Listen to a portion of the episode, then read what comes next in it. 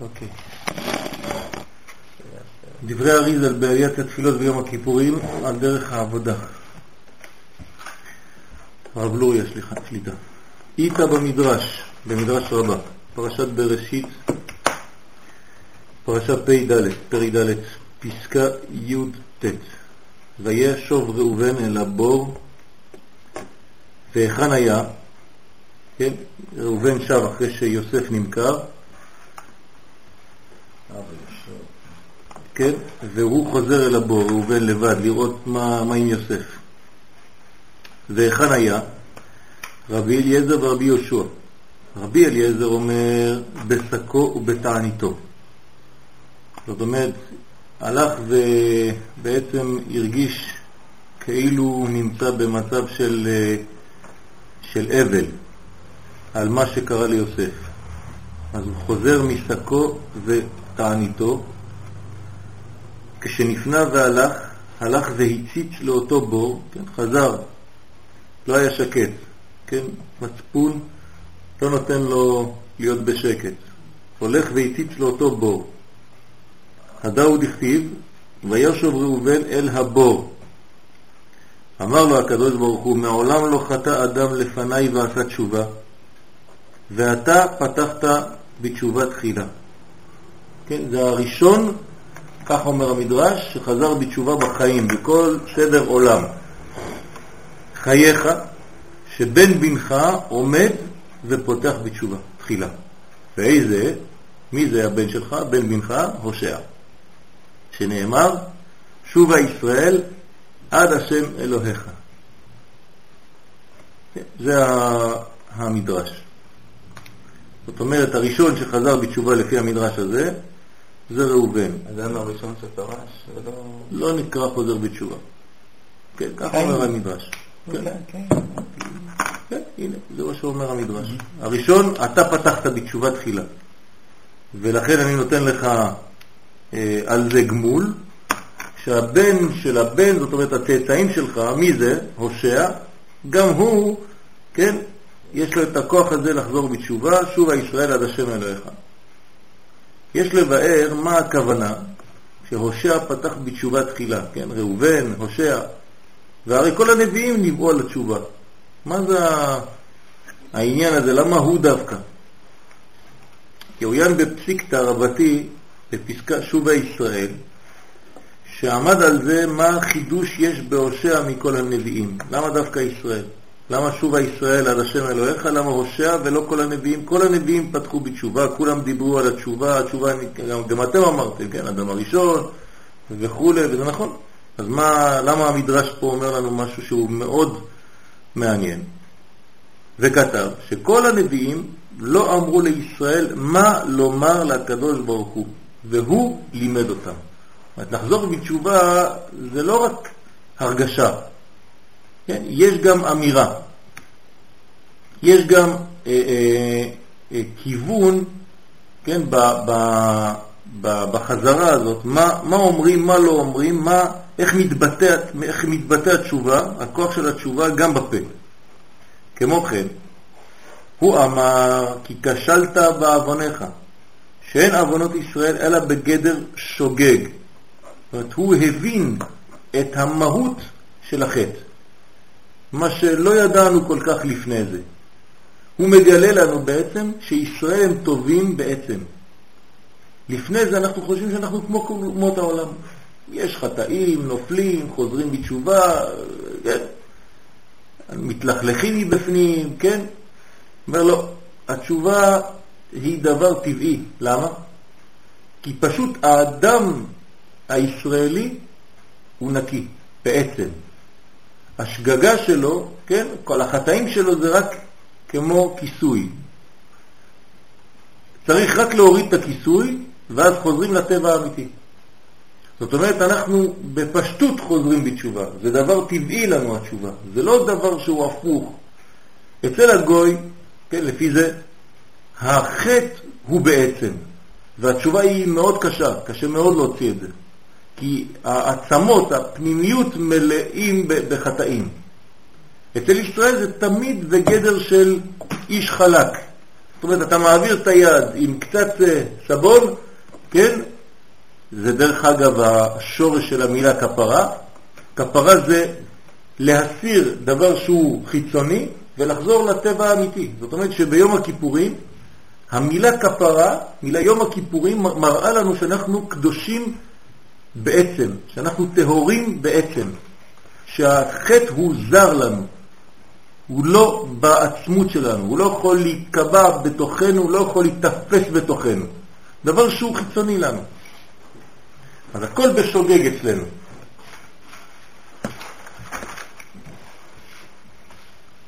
וכל הנביאים החמירו בזה.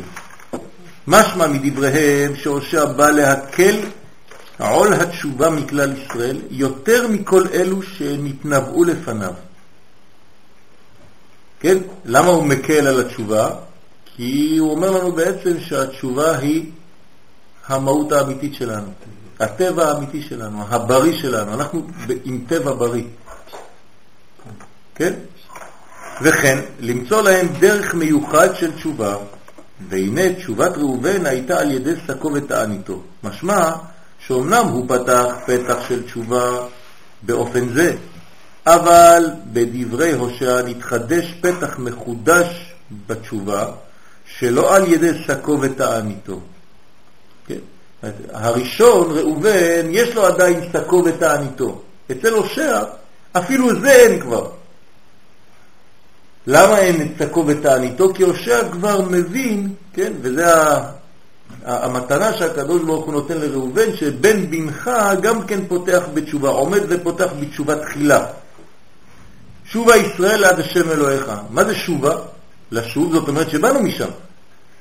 ברגע שאתה אומר תשוב לאיזשהו מקום, זאת אומרת שהטבע שלנו, המקום שלנו, המקור שלנו, הוא טוב, רק צריך לחזור. אתם מבינים? במילה תשובה יש כבר את המחשבה, את, את ההיגיון, כן, אפילו הגיונית, שאנחנו באים משם. אז אנחנו רק חוזרים. זה הכוח של התשובה הזאת. כשראובן עדיין היה במצב הזה, אבל בשקו, בתעניתו, זאת אומרת, הוא עדיין הורס את עצמו. הוא חושב, כן, עדיין, שהתשובה שה, היא דרך הסיגוף הפנימי, כי אולי משהו בפנים מתקלקל. הושע בא ומגלה לנו מדרגה אחת יותר רחוק, שכבה אחת יותר פנימית. הוא אומר לנו, לא, שום דבר לא מתקלקל בפנימיות אצל ישראל. ישראל טובים בעצם, ושוגים, כן, וחוטאים בשוגג, במקרה. מקרה זאת אומרת, זה דבר שהוא זר, זה לא, לא דבר שהוא מהותי להם. זה, זה דבר ש, שלא שייך להם. וכאן זה הכוח של התשובה. זאת אומרת שהושע מלמד אותנו מה זו תשובה. ועניין זה שיש שני דרכים של תשובה. האחד על ידי שקו ותעניתו, זה השיטה הראשונה, והשני באופן של הושע, כמו שיבואר. משמע ממה שמצינו במעשה דרעבד, כן? אלעזר בן שעשה תשובה בשעה אחת ועליו בכה רבי, כן, רבי. יש קונה עולמו בשעה אחת, ויש אפילו לכמה שנים, כן.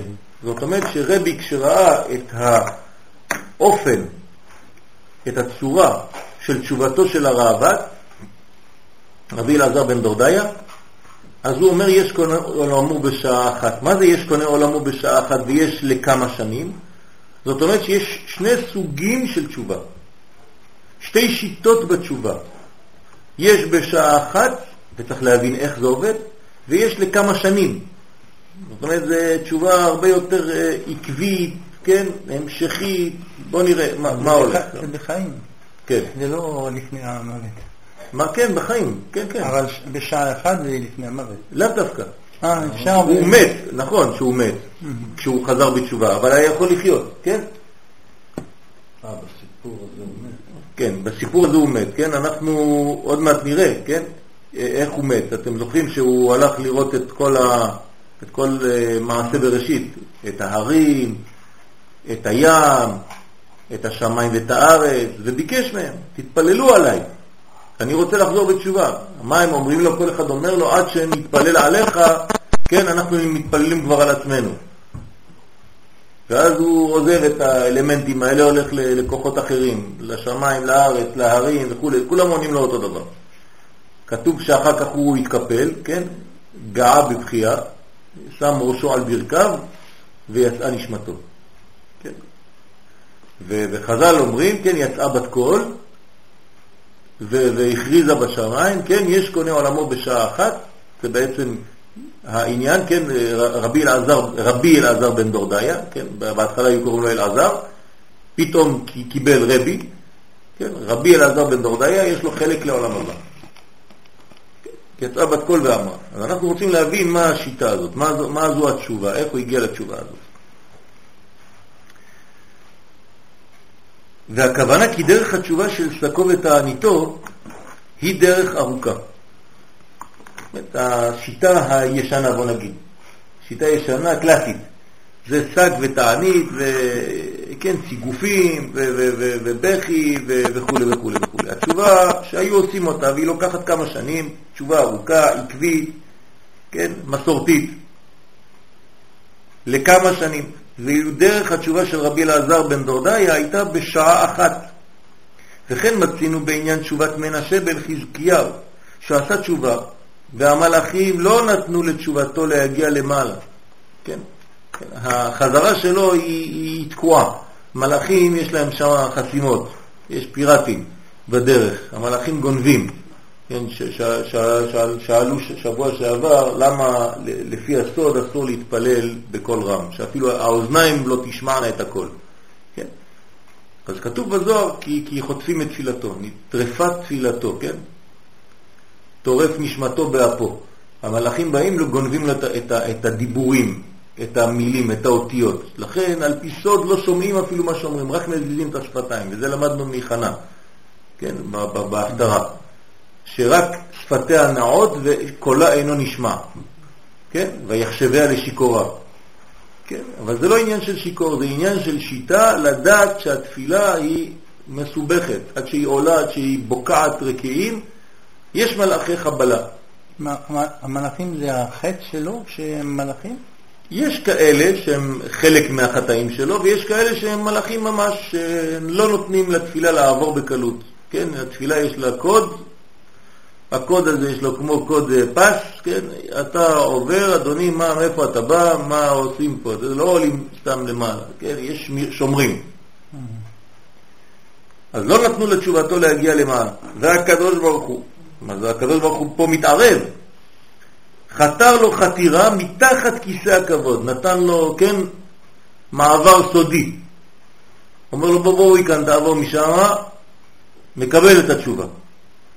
זה נקרא מחילה, כן? דרך אגב, מחילה, כן, זה לא רק אה, סליחה, זה מחילה, מחילות עפר. כן, עשה לו מחילה, כן, דרך סודית עוקפת, כביש עוקף, והתשובה מגיעה למעלה. שגם בזה משמע שיש דרך תשובה בסדר המדרגות, שבהכרח לעבור דרך עולם המלאכים, שמעלים התשובה לפני הקדוש ברוך הוא, ובאופן זה לא יכול לעשות תשובה. והקדוש ברוך הוא חתר לו חתירה מתחת כיסא הכבוד. הוא אופן התשובה של יש קונה עולמו בשעה אחת. אז עוד פעם, השיטה של שקו ותעניתו זה כמה שנים טובות, וזה עובר דרך המלאכים, זה השיטה הקלאסית. יש קונה עולמו בשעה אחת, עשה מעשה אחד וחזר בתשובה בזכות המעשה הזה, זה עוקף את כל המלאכים, עוקף את כל השיטה הקלאסית הזאת, ומגיע מיד. ולכאורה, זה נרמז ליעקב אבינו במראה הסולם. כן, השיטות האלה נרמזו ליעקב, שלפי המבואר בחז"ל הראו לו אז כל הגלויות, נכון?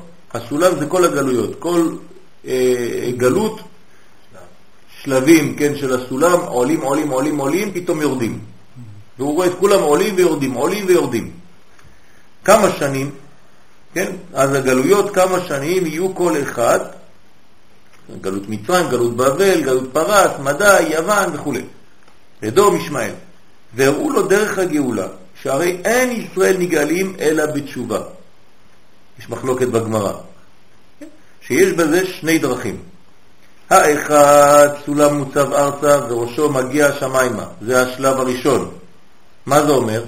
סדר, סדר עקבי של תשובה, הראש שלך בשמיים, הרגליים שלך בארץ, זה סולם יעקב, ואתה עולה.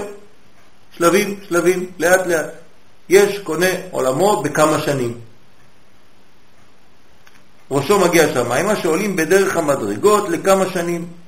ומלאכי אלוהים, כן, זה המלאכים שעל הסולם, עומדים שם, כן, עולים ויורדים בו, זאת אומרת, הם כאן שם אחראים שם על העליות. מעליות רוחניות, המלאכים אומרים, כן, זה עולה, זה לא עולה, תנו לו לעבור, אל תיתנו לו לעבור. שם הם שולטים על הסולם. שתלוי בקבלת המלאכים, ושם זה כמו במנשה. והשני, כן, באותו חלום של יעקב, השיטה השנייה, והנה השם ניצב עליו. אתה נכנס לשלב אחר. זה לא מלאכי אלוהים עולים ויורדים בו, אלא והנה השם ניצב עליו. איי, הנה עוד שיטה שנייה, יותר קצרה. שיטה שהשם ניצב עליו, זאת אומרת, תשכחו מהסולם, כן? ניצב עליו. זה על האדם. כן? וגם עולים ויורדים בו, זה על האדם, זה לא על הסולם. כן, עכשיו פה אין מלאכים, אין כלום, יש ישירות, גישה ישירה לבורא, בלי המלאכים. כן, דרך אגב, אסור להתפלל חס ושלום למלאכים, כי, כי זה עבודה זרה. כי לא ולא למידותיו. סליחות בנוסח אשכן יש כזה הערה שם. כן, שמה?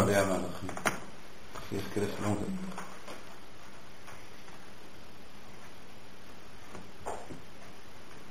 המלאכים הם רק משרתים.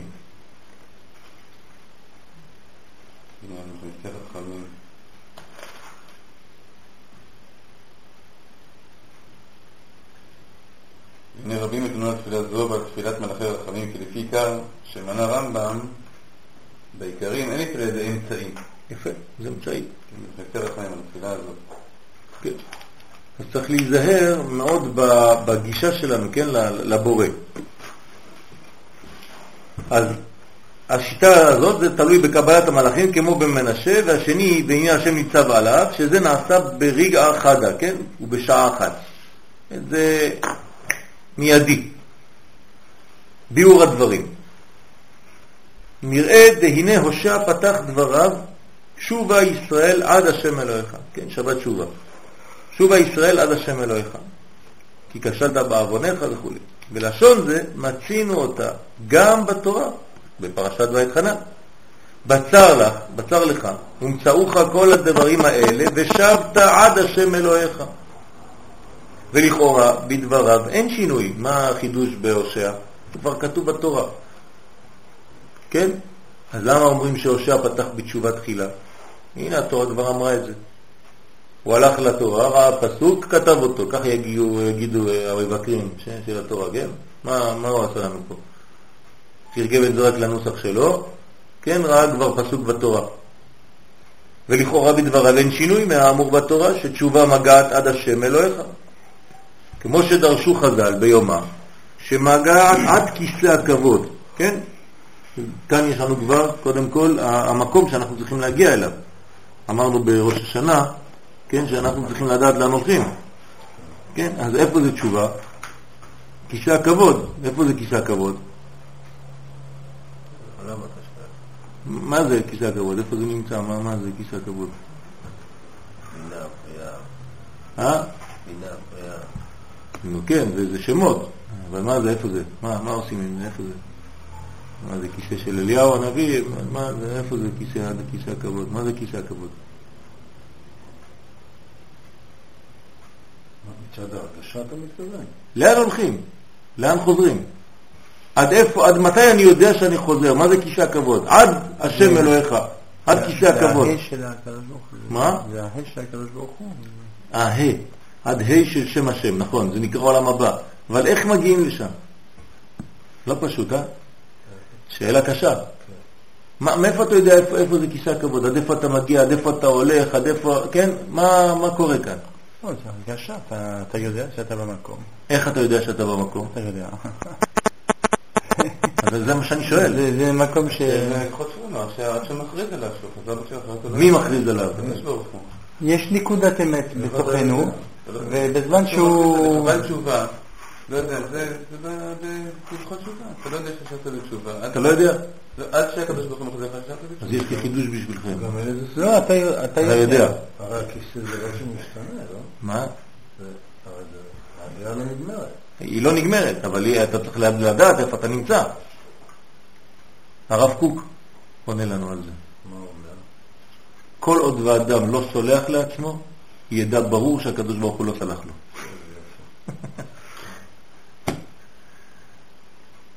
עד שהאדם סלח לעצמו, ידע שהקדוש ברוך הוא סלח לו. מי מעז לה- להגיד דבר כזה? רק הרב קוק יכול להגיד דבר כזה. זה חסיד. זה ואהבת לרעך כמוך האמיתי. אם אדם לא מסוגל לשלוח לעצמו, ספק מאוד שיסלחו לו מלמעלה. ברגע שהאדם הגיע למדרגה, הוא עשה עבודה, כן? הוא עשה עבודה, עבודה, עבודה, והוא עכשיו אומר, כן, עכשיו אני סולח לעצמי על מה שעשיתי. מי זה האני שסולח לעצמי? זה הנשמה הפנימית שלו שסולחת לו. זאת אומרת, זה האלוקי שבפנים שסלח לחטא שהוא חיצוני לו. איך הוא יכול לסלוח? זה מה שאני אומר. מה זה איך הוא יכול לסלוח? כי כשאתה בא לידי הכרה שהפנים שלך הוא לא אתה, אלא אה, הוא אלוקות גמורה, כשהפנימיות שלך זה אלוהים חיים, חיי עולם נטע בתוכנו, אז המהות הפנימית שלך צריכה לסלוח לעצמך. כשהפנימי סלח לחיצוני, כי החיצוני הוא חטא, אמרנו החטא זה רק חיצוני, זה לא פנימי, תדע לך, כן, שאז אתה יכול להגיע לידי אמונה. במילים פשוטות, אם אתה לא מאמין בעצמך, לא תוכל לעולם להאמין בקדוש ברוך הוא. אה? זה, דבר אחר, לא העניין הזה. זה לא סכיזופרניה זה? מה, למה סכיזופרניה? כי יש שני אנשים, יש אתה, ובפנים לא, לא, יש לא, לא, הקדוש אין ברוך הוא. אתה, אין אתה. האתה האמיתי, האני הפנימי, זה אני. אני. אני זה מלכות. זה הקדוש ברוך הוא. אין משהו אחר. מישהו שחושב שיש לו רצון אחר מאשר הרצון של הבורא, הוא טועה. אין משהו אחר. אוקיי. אין דבר כזה. יש רק אחד, אבל זה הקדוש ברוך הוא. זה זה. הפנימי, כן? החלק אלוהה ממעל ממש, בלשון התניא. כן? חלק אלוהה. זה לא אומר שאני הקדוש ברוך הוא. כן? אני לא הקדוש ברוך הוא. אבל יש לי חלק אלוהה ממנו, כמו אומר הבעל התניא, אבן מההר, שהוא נתן בתוכי. והיא נותנת לי, האבן הזאת, כן, מההר הגדול, שזה קודשא בריך הוא, נתן לי את ההרגשות הנכונות, הבריאות, הרגשיות וכו' וכו'. אבל זה בתוך הנשמה, נכון? לא, אין משהו אחר. האדם זה רק נשמה, אין משהו אחר. הגוף שלך זה כפפה, אין כלום. אין משהו אחר מאשר הנשמה. זאת אומרת, אין גוף, אין דבר זאת כזה גוף. אומרת, זה- חלק הנשמה שלי ש- שלא סולח אותי. זה, זה הנשמה, זה, זה זה הגוף. שלי שלו. אין גוף, הגוף לא יכול לעשות כלום. גוף זה כפפה. אם אתה אומר לי שכפפה זזה, אז אני מסכים איתך. כפפה לא זזה, אף פעם לא ראינו כפפה עושה עבודה לבד. רק מכניסים יד בפנים, ואז היא פועלת. זה אותו דבר. הגוף הוא תמיד, תמיד, כן, על ידי חיות הנשמה. אין שום איבר בגוף חי לבד, אין דבר כזה. והנשמה תמיד עושה את זה בזמן הנכון? את מה? את התשובה? לא, את ה... כאילו. תלוי בגוף, תלוי בחציצה, תלוי בחציצות שלך. אם החציצה היא גדולה מאוד, אתה לא תרגיש את ההרגשה הבריאה הזאת מיד, אתה, ייקח לך זמן להרגיש אותה. זאת אומרת, כשהרגש שלך הוא בריא, אתה צריך להגיע למדרגה הזאת. כשהרגש פחות בריא, הוא קצת יותר חולה, בגלל שהגוף יותר מדי כבד, אז הנשמה לא מרגישים אותה, לא רואים אותה.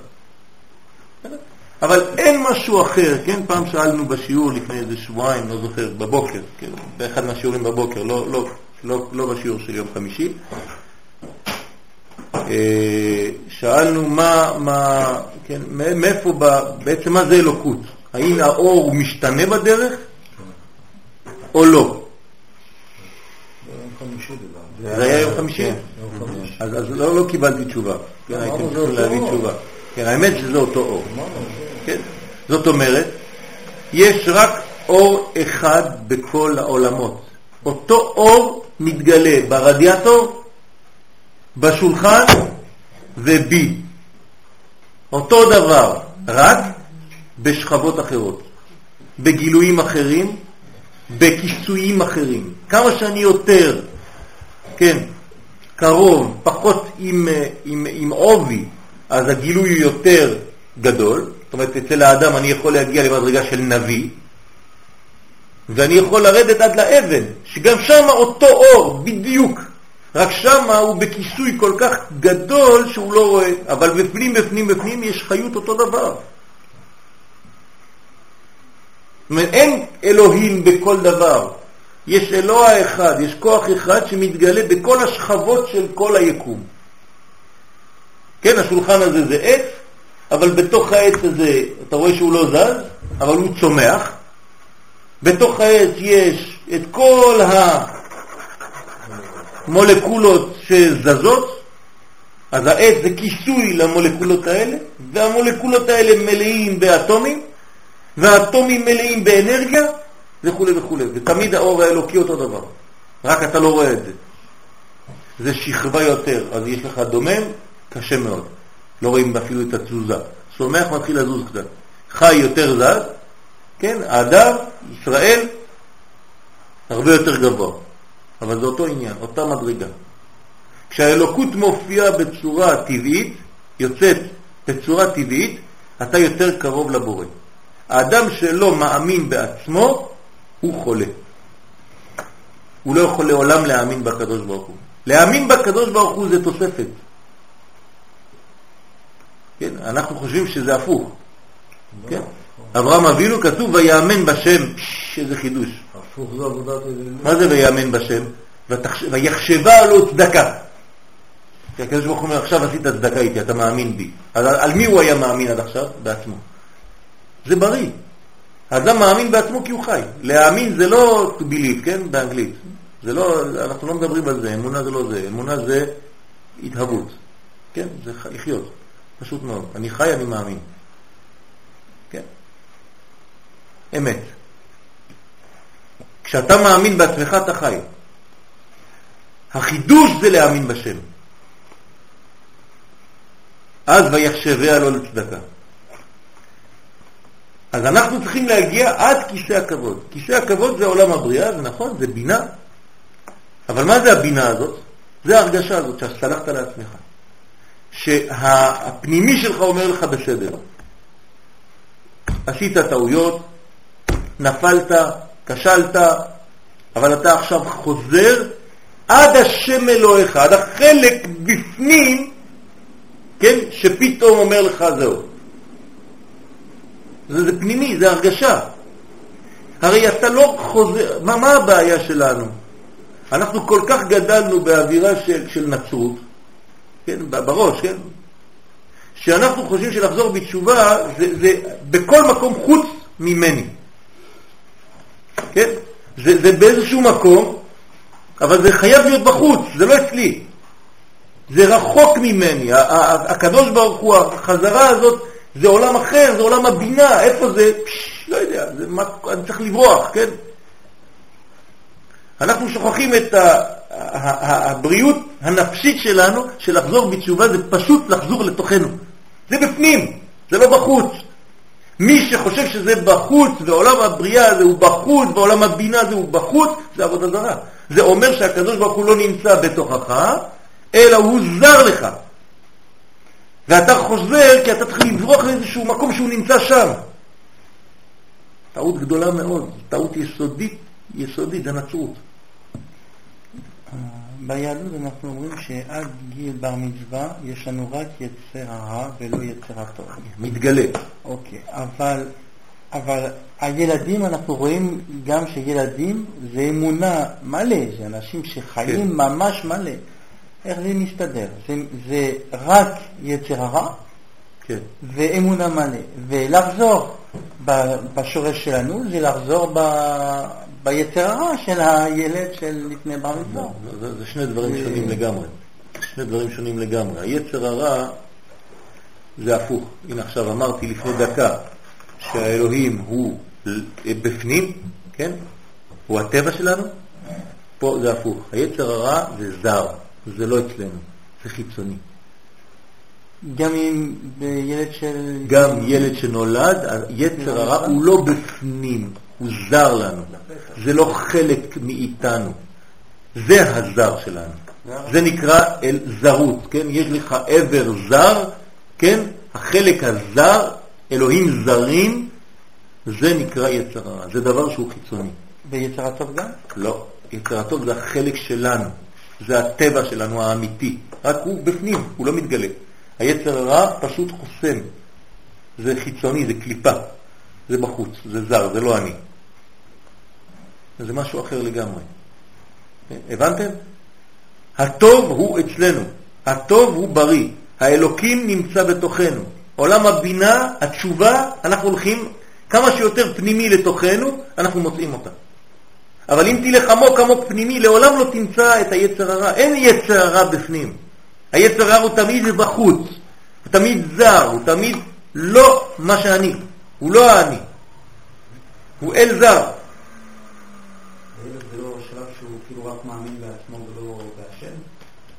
הילד מאמין בעצמו כי הוא חי. הוא חי. לא. נכון. אז מה היצר הרע? מה זה היצר הרע? פשוט יש לו לפי הגיל שלו, כן, חסימה חיצונית שלא מאפשרת לו לגלות את הפנים עדיין. זה נקרא שאין לו מוחין.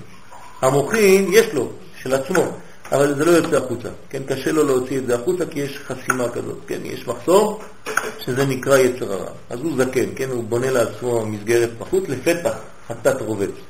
הוא מחכה שהוא יצא, אז הוא, הוא, הוא קופץ עליו, אבל הוא בחוץ. היצר הרע לא נמצא בפנים. זה לא שאנחנו עשויים בפנים עם יצר הרע ויצר הטוב, כמו שאנחנו חושבים שזה ככה. זאת אומרת שיש בי גם את הרע. חס ושלום, אין דבר כזה, הרע הוא זר. אני מזמין אותו, אבל הוא תמיד חיצוני. זאת אומרת, אני יכול לסלק אותו כי הוא לא דבוק, הוא לא יכול להיות דבוק באדם. אם הוא דבוק באדם, המצב הוא חמור, חס ושלום. זה אדם שכבר אין לו חזרה. מה זה להכניע את שני היצרים? יצר הטוב, אתה לא צריך להכניע אותו. מה זה מי? זה משהו אחר, לתת ביטוי, זה אני מעדיף. את המילים האלה אני מעדיף. כן. אז היצר הרע צריך להבין קודם כל מי הוא, שהוא זר, שהוא לא אני. כן, ברגע שאתה יודע שהוא לא אתה, אז פשוט לך יותר, כן, לסלק אותו מהחיים שלך. הוא לא שייך. כי הוא לא שייך. אבל אם אתה לא יודע מה זה יצר רע, ואתה חושב שהוא חלק ממך, חלק מהותי, שהקדוש ברוך הוא חס ושלום ברא אותנו עם חלק רע בתוכנו, זה ההפך ממה שאנחנו לומדים ביהדות, כן, רק חיי עולם נטע בתוכנו, אלוהי נשמה שנתת בי טהורה, זה כן אני צריך להגיד, אני לא קם בבוקר ואני אומר, הקדוש ברוך הוא תודה רבה על היצר הרע שיש בי. אין בי יצר הרע, הוא בחוץ, הוא עוזר לי. אז למה באמת אני חוטא?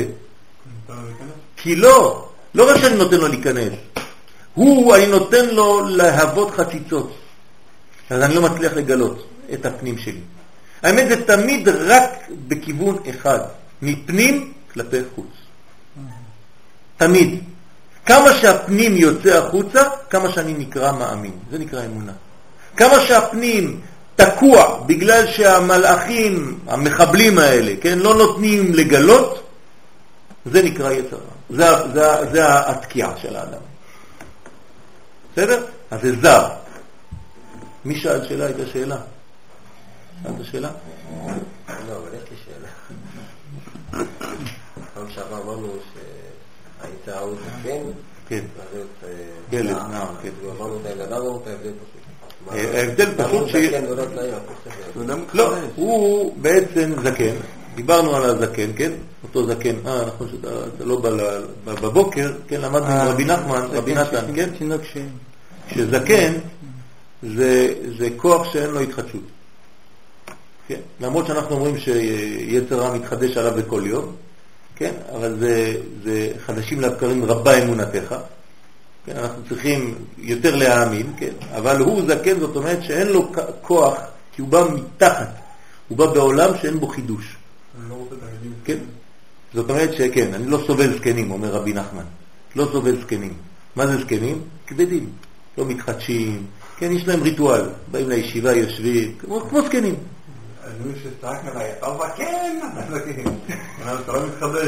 כן, כזה כבד, כזה כן. זה, זה לא בריא. אז היצר הרע הוא כזה.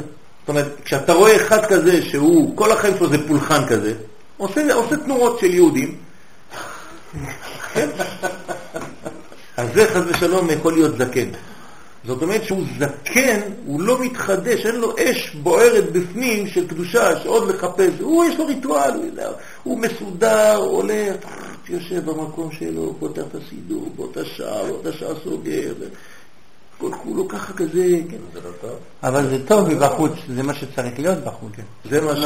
מה שנראה, כן, זה נקרא מסודר, אבל צריך להיזהר לא להיכנס וליפול לסדר הזה שהוא סדר שסוגר את האדם במעגל. אבל יש דבר כזה, הרי בן אדם כל הזמן יש בו... לא, לא, לא, לא, בן לא, אדם לא. הוא דינמי. לא, זה הטבע שלו, אתה צודק, אבל יש מלא שנותנים לזקן לשלוט. זה אברהם ושם כן, אבל זה משהו אחר, זה קנה חוכמה, כי כל מה שיש בקדושה יש לעומתו. כן?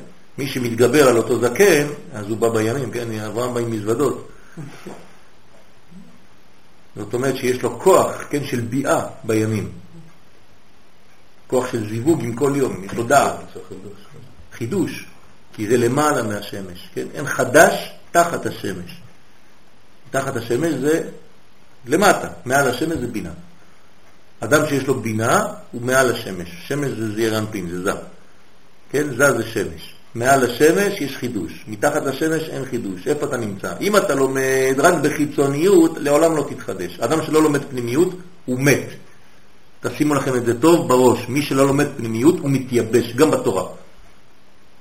הוא יחזיק שנתיים, שלוש, ארבע, חמש, הוא מתייבש. והוא רואה בעצמו שהרמה שלו תקועה כבר כמה שנים, הוא לא יתקדם. כלום. איפה החידושים? תמיד כשאתה נותן מים, כן, מה, מה שלמעלה מהשמש. לאותו, מה שלמדת לפני, אין שום בעיה. צריך ללמוד כל החלק היסודי, הפשט, אבל אתה צריך לתת לו מים מלמעלה, ואז אתה מרטיב אותו, כן? אז הוא חי כל רגע. אם לא, אתה מתייבש. אז זה החידוש של התשובה. התשובה זה לחזור עד לעולם הפנימי. כן? אני יכול להגיד בפשטות, תשובה זה ללמוד סוד. מי שלא לומד סוד, התשובה שלו לא שלמה. מי שלא חוזר לארץ ישראל זה אותו דבר, זה נקרא ארץ הרזים, זה פנימיות, אתה חוזר לפנים ולא לחוץ לארץ, גם זה לא חזר בתשובה שלמה. אתה חי בחו"ל, אין תשובה שלמה בחוץ לארץ, אי אפשר. כי אין לך תשובת העולם, פיזית, מקומי. זה אותו עניין. לחזור בתשובה זה לחזור לפנימיות, כן? עשה למען סודך, כן? סודך שים בלימודיך. אנחנו אומרים את זה בסליחות כל יום, כן? סודך שים בלימודיך. אם אתה לא שם את הסוד בלימוד, אז אתה תקוע פה למטה. אז פה זה נקרא עד כיסא הכבוד. כל זה נקרא כיסא הכבוד, כן? אני מדבר רק על דבר אחד, הוא לא בחוץ, אני לא בורח כדי לרוץ עד כיסא הכבוד, לא יודע איפה זה כיסא הכבוד, אלא שובה עד החלק שנקרא שם אלוהיך. כן? דרך אגב, מה כתוב בקללות? למה, למה, למה כל זה קרה לנו? לא. כן?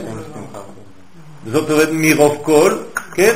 אהבת את השם, כי אמרת, כי אין, על כן אמר, כי אין אלוהי בקרבי, על כן מצאוני כל הרעות האלה באחרית הימים. מה זה, מה הוא אומר? תקשיבו טוב. הוא חושב שהאלוהים לא בקרבו. הוא חושב שהאלוהים זה בחוץ, הפוך. האלוהים הפך להיות זר, והפנימי זה משהו אחר. גם בדיוק לפני עמלק, יש השם בקרבנו. כן, זה בדיוק. זאת אומרת, תמיד תמיד צריך להבין, זה הבסיס של היהדות. האלוה נמצא בתוכנו. הרגש הטוב, ההרגשה הטובה, הבריאות, היא כשהאלוהים נמצא בתוכי. וכשאני חוזר בתשובה, אני חוזר אל הפנימיות שלי. אני לא רץ ברחובות לאיזה כיוון, לא יודע לאן. כן? הוא לא נמצא שם באיזשהו מקום, כן? כי לא בשמיים היא, ולא מעבר לים, כי קרוב אליך הדבר מאוד. מה זה כי קרוב אליך הדבר? בפיך ובלבבך לעשותו. כן, הנה זה פה. כשתחזור לפה הזה, אז אתה תהיה בריא. אל תחשוב שהתשובה זה לרוץ לאיזשהו מקום והקדוש ברוך הוא בחוץ ואתה צריך להגיע אליו, לא יודע איך. פשוט תחזור פנימה. בפנים, בפנים, בפנים, בחלק שהוא קרוב אליך הדבר מאוד, שם אתה תמצא אותו. וכשתדפוק פנימה, אתה תמצא את קודשא ברוך הוא. רק אנחנו תמיד חיצוניות. אנחנו לא מבינים שהבריאות היא בפנים, שהרופא האמיתי הוא בפנים, שהרב הגדול הוא בפנים, אנחנו תמיד רצים החוצה. בורחים מעצמנו כדי ללכת למצוא רפואה אצל רופא שמה, אצל רב שמה, אצל זה, הכל שמה. אתה לא מתפלל אפילו לקדוש ברוך הוא. כן? שלב ראשון, תפילה.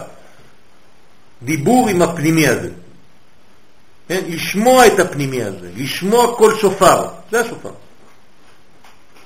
השופר הוא לא חיצוני, השופר הוא הדיבור של הנשמה, רק אתה לא יודע לשמוע אותו, אז תוקעים לך שופר חיצוני בחוץ כדי שתשמע את זה. כן? כי אתה לא מסוגל לשמוע את זה לבד, קשה לך, אז נותנים לך עזרה מבחוץ. זה רק מגנט. אומרים לך, תשמע, מה שאתה שומע פה בחוץ ובפנים אתה צריך לשמוע את זה.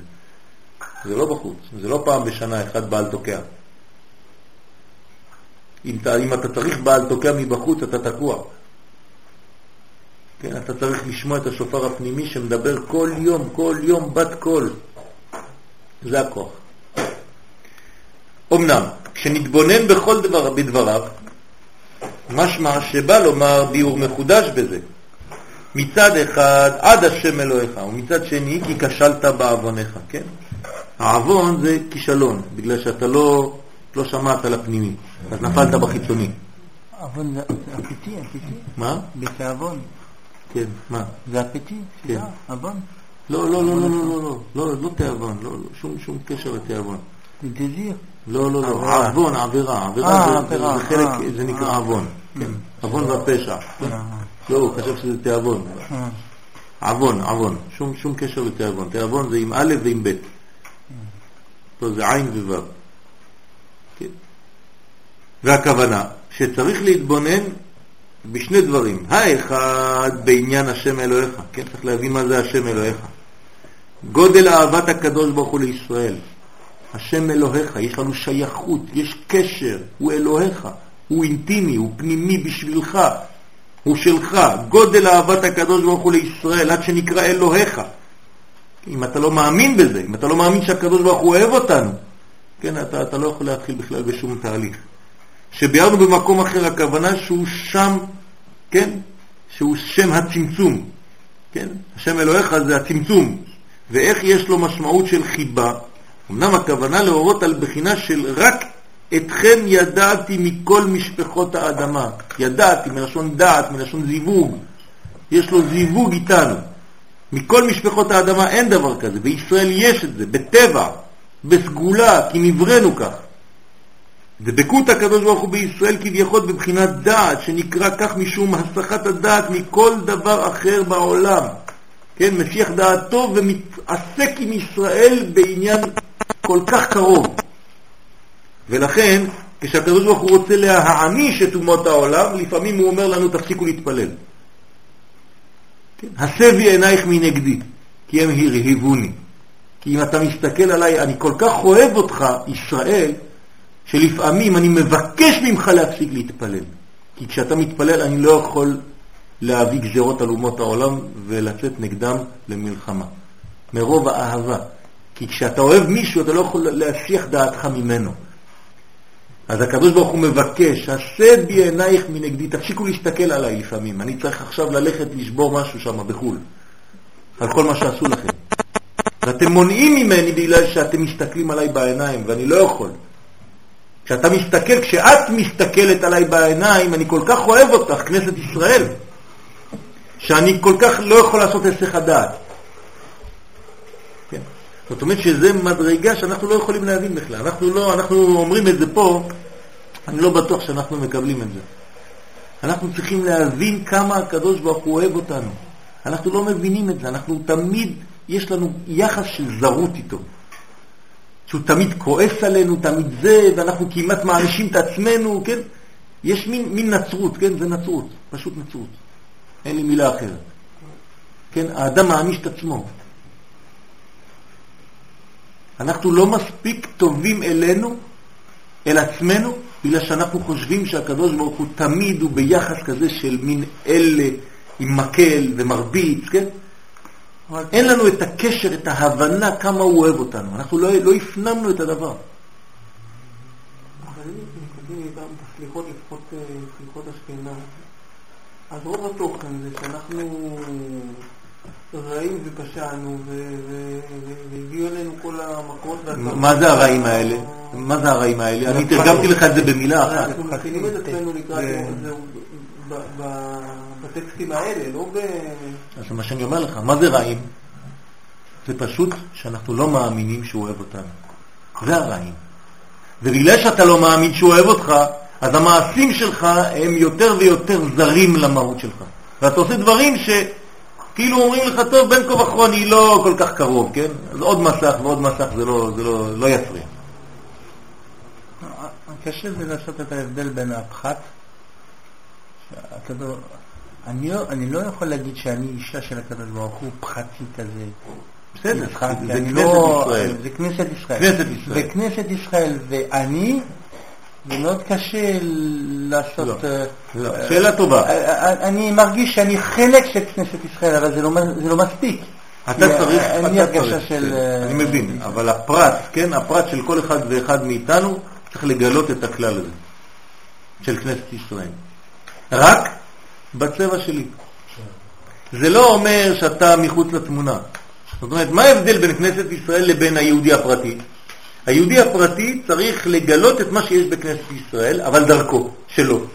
עם האלמנטים שהקדוש ברוך הוא נתן לכל אחד ואחד מאיתנו. הוא מומחה במשהו, הוא מומחה במשהו אחר, אז הם צריכים לגלות את השם לפי המומחיות שלהם. זה הטבע שלו. זאת אומרת, אסור לו לברוח מטבעו, הוא צריך לגלות את הקדוש ברוך הוא לפי הכלים, התכונות שהקדוש ברוך הוא נתן לו. אבל את מה הוא מגלה? רק את מה שיש בכנסת ישראל, בכלל הגדול. כל פעם אני, אני מנסה לעשות את ההרגשה הפרטי שלי שיש לי אישה, התחתנתי, כן. ואנחנו מדברים על, קודם כל זה קשה כי אני לא, אני לא אישה, אני בעל, זה קשה לעשות הפוך כזה. ו... למשל, נגיד שכנסת ישראל זה, זה אישה, ואני רק... אלמנט. זה, או... העין, או האב, כן. זה קשה, זה, אני, לא, אני, לא, אני לא מסוגל לראות, לראות את עצמי כמו, כמו זה. כמו איבר. כמו איבר של אישה, אני לא כן. מסוגל. אני, אני כי לא זה, זה דברים רוחניים, זה דברים רוחניים, כן? כשאנחנו אומרים אישה, זה לא אישה. אתה, כן? לא. אישה זה קבלה, זה רצון לקבל. אז אל תגיד אני לא אישה, כי בכל אחד מאחד מאיתנו יש את הרצון לקבל, זה נקרא חלק הנקבה. כן, זה נקרא אישה, זה לא אישה, כן, אישה, עם שערות. כן, זה, אני לא מדבר על זה, כן, חס ושלום. אנחנו מדברים עכשיו פה על קבלה. אוקיי. הנותן, הנותן זה הקדוש ברוך הוא, המקבל זה כנסת ישראל. כוח הקבלה שלנו זה נקרא אישה. ברגע שיש לך כוח קבלה, אז אנחנו מדברים על הצד הנוקבי הזה. זה כנסת ישראל. כמה אנחנו מקבלים וכמה אנחנו מגלים אותו. זהו. אתה לא צריך להיות אישה, אתה יכול להיות גבר שמגלה את האור הגדול הזה. מה זה אישה? מה התכונה של האישה לגלות? האישה היא הכוח שלה לגלות, להוציא לפועל מה שגנוז בכוח. אתה לומד תורה, אתה עכשיו עושה את הפעולה של האישה, אתה מגלה. זה הכוח של גילוי. עכשיו אני מגלה. והבעל זה התורה? אבל זה האור אבל זה האור עצמו, זה קודשא בריחו, זה הקדוש ברוך הוא. כולנו ביחס אליו נקראים אישה. כולנו ביחס לנותן אנחנו נקראים מקבלים. בסדר? נותן ומקבל זה לא אישה גשמית, כן? לקבל לגלות. לקבל, בדיוק. לא לקבל לקבל. נכון, לא לקבל לעצמו, אלא לקבל על מנת להשפיע. בסדר? זה הכוח של לקבל. ברגע שאתה עובד בצורה כזאת, אז אתה נכנס, אתה נכלל בכנסת ישראל, שכל כולה היא בשביל הדבר הזה. עם זו יצרתי לי, תהילתי יספרו. זהו. באתי מתוך עם ישראל, שכל הכוח שלו זה תהילתי יספרו. ואתה, עם הכוח שהקדוש ברוך הוא נתן לך ספציפית, שאתה מומחה במשהו, תעשה את זה בצורה שלך. אתה חייב לעשות את זה דרך הדרך שלך ולא הדרך הדרך שלי. כי לי יש תכונות אחרות. אבל אנחנו עושים את אותה עבודה, רק מכיוונים שונים, כמו העין והאוזן. העין, אל תשאל את העין ותגיד לה תהיי אוזן, לא, תהיי עין. הגילוי שלה זה דרך העיניים, דרך הראייה וכו', עם כל האלמנטים שיש בראייה. האוזן יש לה משהו אחר. יש לה קומה אחרת בגוף, מדרגה אחרת בגוף, אבל היא עושה את אותה עבודה בדיוק, כמו האצבע של הרגל גם כן, רק בכיוון שלו. אז כל אחד מאיתנו הוא איבר שעושה את אותה עבודה רק לפי הקומה שלו הספציפית. זה לא קשה. לא קשה. רק אל תתחפש למישהו אחר, תהיה אתה. לא נהיה חקיינים של מישהו אחר, של עבודה אחרת, של כוח אחר. עבדוך אמן.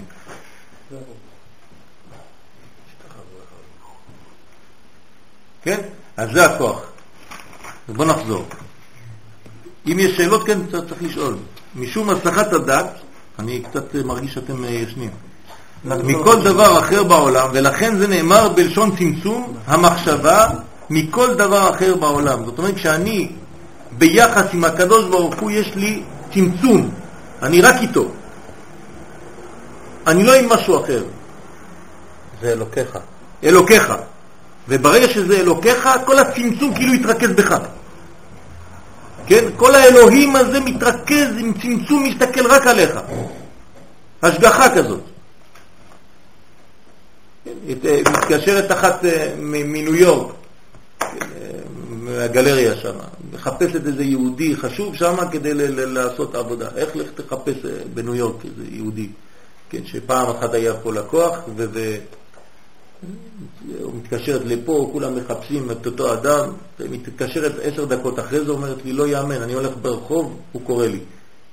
ממש ככה, קורא לי, אומר או, מה את עושה פה? אני פה, אני מחפש אותך. למה אתה מחפש אותי? זה שטויות. כן, כבר ארבע שנים, חמש שנים לא ראית אותו, הולך לחפש אדם אחד בניו יורק. כן, בירושלים לא תמצא אותו, שם איזה... כן. הוא בא אליה. אומרת לי, וואי, איזה השגחה, מה זה? זה, ברגע שאתה, זה, אז היא אמרה לי, אני פתאום רואה כאילו אנחנו נמלים קטנות, כן, והקדוש ברוך הוא למעלה אומר, הנה, זה צריך להביא את הנמלה הזאת, להביא אותה לפה, אלה לא רואים אחד את השני.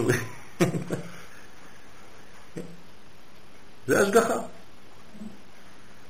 אז הקדוש ברוך הוא מתייחס אלינו, רואה אותנו, דואג לנו, כל אחד ואחד. אם אני לא מאמין בזה, אם אני לא בטוח בזה שהוא אוהב אותי ודואג לי כל רגע, אני זר לעצמי, אני לא בתהליך של תשובה. אני מתנכר לאמיתי שלי בפנים. ואז אני מעניש את עצמי.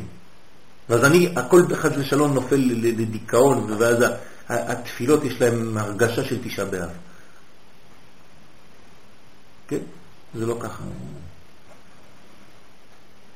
זה צריך להיות רגש של אש בוערת בפנים, של קרבה, של שמחה, וכשאתה מרגיש את הרגש הזה, אז אתה דואג למה עשיתי את כל הרע הזה. למה אני, כן, בגדתי בקשר האינטימי הזה. זה אתה מרגיש ממילא. כן? אבל זה לא שיטה של מכתש, כן, ואתה דופק על הראש ככה כל הזמן. אתה, אתה, אתה לא טוב, אתה לא טוב, אתה לא טוב. כן?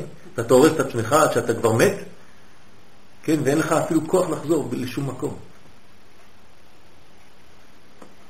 ובחינת האהבה זו אין בה שינוי בכל מצב שהוא. זה אנחנו לא מבינים. הקדוש ברוך הוא אוהב אותנו בכל מצב שהוא. כמו שנאמר, אני השם לא שניתי. ועל ידי זה אתם בני ישראל לא חיליתם. אתם לא נגמרים אצלי. האהבה שלי תמיד אותה אהבה, אני לא משתנה. זה לא אחד שאתה פתאום אוהב אותך, פתאום לא אוהב אותך, פתאום... זה אתה, זה, הכל זה בראש שלך. אתה לפעמים אוהב את עצמך, לפעמים אתה שונא את עצמך. אצל הקדוש ברוך הוא אין שינוי כזה, אין. אנחנו כמו ילדים קטנים. ילד קטן, כל חמש דקות אומר לך, אתה לא אוהב אותי, אני לא אוהב אותך. כן, כאילו הכל משתנה. כן, מה זה אתה לא אוהב אותי? אני לא אוהב אותך, עכשיו אני אוהב אותך. עכשיו אתה אוהב אותי? כן. לפני חמש דקות אני לא יודע מה זה. כן, זה קטנות, קטנות. למה קטנות? כי אין דבר כזה. הרי אתה יודע טוב מאוד שהאהבה לא נגמרה בגלל שהוא עשה את השטות הזאת. אתה כועס על מה שהוא עשה עכשיו, אבל אתה אוהב אותו. אם אנחנו לא מבינים את זה עם הקדוש ברוך הוא, אנחנו ילדים קטנים, אנחנו בקטנות המדרגה, אין לנו מוחים. אז פעם אוהב, פעם לא אוהב, תלוי באיזה, כן? אין דבר כזה. עכשיו אתה אוהב אותי? כן. אני תמיד אוהב אותך. אני לא אוהב את השטויות שאתה עושה, זה משהו אחר. האהבה היא האהבה שהיא גמורה, נגמרה, גמרנו. היא כל הזמן, פעם אחת ולתמיד. אני, השם, לא שניתי. ובגלל שאני לא שניתי, יש לכם מזל, אתם לא חיליתם. כי אם לא הייתם כבר הולכים לאיבוד. אני אוהב אתכם. אין לכם מה לעשות. אתם תנסו לשבש את האהבה בינינו, לא יעזור לכם כלום. אני אוהב אתכם. רק מה? אתם לא תקבלו את האהבה הזאת כמו שצריך. זה, זה הפגם. כשהקדוש ברוך הוא נותן את האהבה בלי סוף, ברצף, ואני חז ושלום, אם אני עושה מעשים שלא מגלים את האהבה הזאת, אז בעצם אני הענשתי את עצמי. חבל. ומצד שני, להתבונן כי כשלת בעוונך. זה הצד השני, זה הצד של האדם. אתה נופל לבד, כן? אתה נופל בגלל שאתה עושה את החציצות האלה. עד היכן הגעת בעוונך, בדיוטה תחתונה של קלות הדעת. כן, קטנות, אין לך דעת. אוהב לא אוהב, אוהב לא אוהב. ושקיעה בענייני החומר. כן, יצאת לחיצוניות. אנחנו מעולם פנימי ואתה הולך לחיצוניות. אתה בורח מהמהות שלך. זה יכול להיות, אמרנו, גם בתורה. גם בלימוד התורה, אותו דבר. והסחת דעה מהקדוש ברוך הוא. והתבוננות זו, שמצד אחד רואה אדם מצבו שהוא רחוק מהקדוש ברוך הוא כרחוק מזרח ממערב, ומצד שני מתעורר בו הנקודה האלוקית הפנימית הבוערת.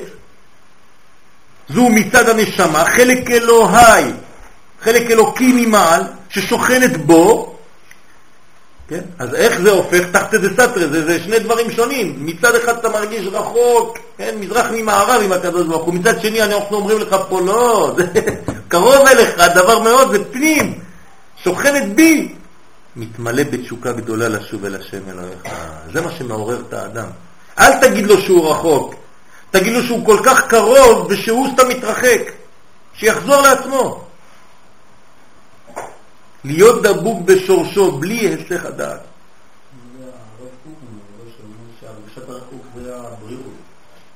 שהרגשת הריחוק זה הבריאות? תראה לי את זה. אה, זה משהו אחר. זה שאתה מרגיש שאתה התרחקת, לא אה, ההרגשה היא בריאה להרגיש רחוק. לא, זה שלקרוב אצלך הרגשה... אה, זה משהו אחר, זה בגלל שאתה מרגיש קרוב. זה הפוך. אתה מבין? כן, הרגשת הקרבה והפגם שעשיתי, אני שהתרחקתי מהקרבה הזאת הטבעית, זה הדאגה שלי. או במילים אחרות, כן, מה זה יראת השם? אמרנו את זה בראש השנה. מה זה יראת השם? זה לאבד את האהבה של יפה מאוד, לאבד את האהבה. על זה אני צריך לירה. על זה אני צריך לפחד, אשר אדם מפחד תמיד. על מה? לא תחיה בפחד תמיד. אלא שיש לי אהבה עם הקדוש ברוך הוא ואני כל רגע דואג שלא לאבד אותה. זה, מש, זה, זה, זה מדרגה אחרת. להישאר מחובר. כן, להישאר מחובר. לדאוג כל רגע, כן, לשים עוד שמן על המדורה, שתבער האש הזאת. ולא להתרחק. ברוך אתה אדוני אלוהינו מלך העולם שהכל נהיה בו. יפני מעורר. והיא הבחינה האמורה בשיר, כן? רבי אליעזר אזכרי. ידיד נפש, אב הרחמן. כן? שיר נפלא זה, שיר נפלא. אם אנחנו מקשיבים למילים שם, זה פשוט נפלא. ידיד נפש, אב הרחמן. ידיד נפש, ידיד נפש. הקדוש ברוך הוא נקרא ידיד נפש. אתה יודע מה זה ידיד נפשי? אב הרחמן, משוך עבדיך אל רצונך, כן, כי אני, אני רק הרצון שלך, אין לי רצון מעצמי בכלל. ירוץ עבדיך כמו אייל. הקשר בינינו כל כך אינטימי, כל כך, כל כך באהבה גדולה שאני צריך לרוץ אליך, אני כל רגע צריך לרוץ. כן? התחיל בידיד נפש, אב הרחמן, ומסיים בעבדך. זאת אומרת, איך, איך זה עובד? כן? ירוץ עבדך. פתאום אתה ידיד, פתאום אתה עבד, אולם הכוונה שמצד הקדוש ברוך הוא לא פסקה אהבתו, הוא תמיד ידיד נפש, זה הבעיה. הוא מצד שלו לא השתנה כלום. השינויים הם תמיד מצד שלנו. הוא ידיד נפש ואב הרחמן, בלי היסח הדעת, אף פעם, תמיד מסתכל עלינו באהבה גדולה כזאת מכלל ישראל. אבל האדם עצמו, כשרואה מצבו, אינו אלא במדרגת עבד, רחוק מאלוהות, ולכן מתעורר בו תשוקה אליו. אז אנחנו צריכים לחזור מהמצב הזה, צריך לחזור תמיד לרגש הזה, הטבעי והבריא שהקדוש ברוך הוא אוהב אותנו. אל שורשו ומקורו, הוא מבקש משוך עבדיך אל רצונך, ירוץ עבדיך כמו היד. אני רוצה לחזור למדרגה הזאת של קרבה, של כנסת ישראל בת זוגו. שזה הקשר הכי גבוה, יותר מעבדים ויותר מבנים ויותר מהכל. עד כנסת ישראל בת זוגו של הקדוש ברוך הוא. ובחינה זו היא בעת שהאדם מתבונן במצבו שאין בידו לעלות במדרגות התשובה של שקו ותעניתו, אבל לגודל הריחוק ממקור האור מתעורר בו תשוקה לקרבת הקדוש ברוך הוא. זאת אומרת, לפעמים האדם אומר אין לי זמן לעשות את העלייה של כמה שנים. אני, אני מרגיש חלש. אז, אז מה? אז הוא אבוד. אז הוא צריך מיד, כשהוא רואה שהוא הולך ליפול, אתה צריך מיד לעזור לו לשיטה השנייה, של יש קונה עולמו בשעה אחת. שלא יתייאש. אתה צריך להכניס אותו מיד לתוך המעגל הזה. מה תעשי איתו? הרי אם תתחיל לשבור אותו, איפה היית כל השנים האלה, מה עשית, אתה יודע איזה ריחוק יש לך, כמה שנים פספסת, אתה אבוד, כן, לעולם הוא לא יחזור. אתה צריך לתת לו הרגשה שכשהוא נכנס תוך רגע הוא נגמר. נגמר לו הסיפור החיצוני, הוא כבר חזר לפנימיות. אם הוא לא מרגיש את זה, הוא לעולם לא יחזור. יש לו ייאוש. לכתחילה כבר הוא מתייאש. וזה הכוח של החסידות היום. מביאים לך אחד שהוא היה עבריין אתמול, כן? היום יש מניינים של עבריינים, רוצחים. מניינים שלמים שהולכים לאומן. ורוצחים אמיתיים. כן? אבל הם עכשיו, כן, הלכו אצל רב המרצחים, שהפך להיות רב. כמו ב... ממש. אושפיזין, כמו באושפיזין. ממש, יש כאלה אמיתיים. והרבי עכשיו הוא רב, באמת. של הגנבים. הרבי של הגנבים, עכשיו הם ראו רב וכולם איתו, לא זזים. כן, תשאלו את מאיר כשהוא יחזור מאומן. יש מניינים של רשעים, אבל עכשיו הם צדיקים. זהו, נגמר. תוך כמה זמן עברו מהצד הזה לצד הזה. מה אמרת? יש עכשיו חזר אחד מהעבודה. הוא אמר, יש שם מקווה כזה, גדול, אחד כזה, הוא אמר, כולם באים וכולם קעקועים. לא מדבר כזה. כן. זה כבר מגיע את הבגדים, אתה אומר, בואי. זה מדהים, אתה רואה מצד אחד, אתה רואה את המעריב, רואים את זה. זאת אומרת, דרקונים כאלה, פתאום מסתובב ואתה רואה כזה פנים של צדיק ככה. כן. כן, זה העניין. אז זה הקרבה, זה, זה להרגיש. זה אי אפשר דרך אחרת מאשר דרך החסידות. אם אתה שובר את האדם הזה, הוא לעולם לא יחזור. כי החסידות זה, זה, איך אומרים, להתרחק מהקליפה. זה. זה לגעת בפנים. המומחה. נכון. לגעת מיד בפנימיות. וזה לא מלחמה נגד הקליפות, תיזהר. לא לא מלחמה, אתה אתה- אתה לא אתה. כבר לא רואה את הקליפה. נכון, כי אתה לא נלחם נגד הקליפה. Mm. זה לא השיטה להילחם נגד הרע. זה- זה זה רק ללכת האור. לטוב, זהו. נקודת האור של ה... בדיוק. ללכת לטוב, לא נלחמים נגד הרע. הייתה שיטה להילחם נגד הרע, כן? זה תורת המוסר, כן, דרך כלל. אה, רב סלנטר. כן, לא? כן. זה, זה היה שיטה, כן? היו גם אה, אה, מתנגדים, כן? המתנגדים זה דרך מאוד קשה כזאת, להילחם נגד הרע, ותתזהר, ואל תלך לשם, ואל תסתכל. להתגבר, להתגבר. כן, להתגבר, מלחמת היצר, כן? חסידות זה, זה שיטה אחרת, זו השיטה שמתאימה לדור האחרון. זו שיטה שהיא אומרת לך, אל תתעסק בחושך, אתה לא תגמור. כן? תיגע באור. תוסיף אור. תוסיף אור? תרגיש את האהבה כמה הקדוש ברוך הוא אוהב אותנו.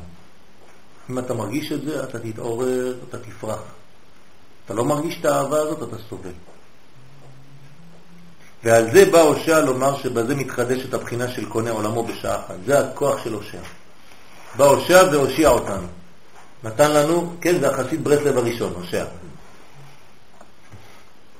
זה החסיד הראשון, זה החסידות. אומר, עזוב, יש קונה עולמו בשעה אחת. כן, אתה יכול בשנייה אחת לשנות הכל. כן, כשאומרים שעה זה, זה, זה רגע. וכן, והנה השם ניצב עליו, זה השלב השני. זה לא סולם מוצב ארצה וראשו מגיע שמיימה, אלא השלב השני, והנה השם ניצב עליו. זה קשר ישיר עם הקדוש ברוך הוא. ואפילו שדרך הרגילה אתה לא תוכל להגיע, כי המלאכים שם ימנעו מהתפילה שלך לעלות, ואתה בעצמך אתה תרגיש ריחוג ותרגיש אה, שפלות וייאוש וכו' וכו'. הקדוש ברוך הוא עושה לך דרך אה, קיצור מאחורה, בלי שיראו כל המלאכים, ואומר לך בוא בוא בוא, בוא תעבור מפה. כן, אתה, אתה עומד בתור של אה, קילומטר וחצי, והבעל הבית אומר לך, אתה עובר מאחורה, אתה אומר לחבר שלך בוא בוא, קרה לי. כן, זה השיטה השנייה. אבל אתה צריך להרגיש את האהבה.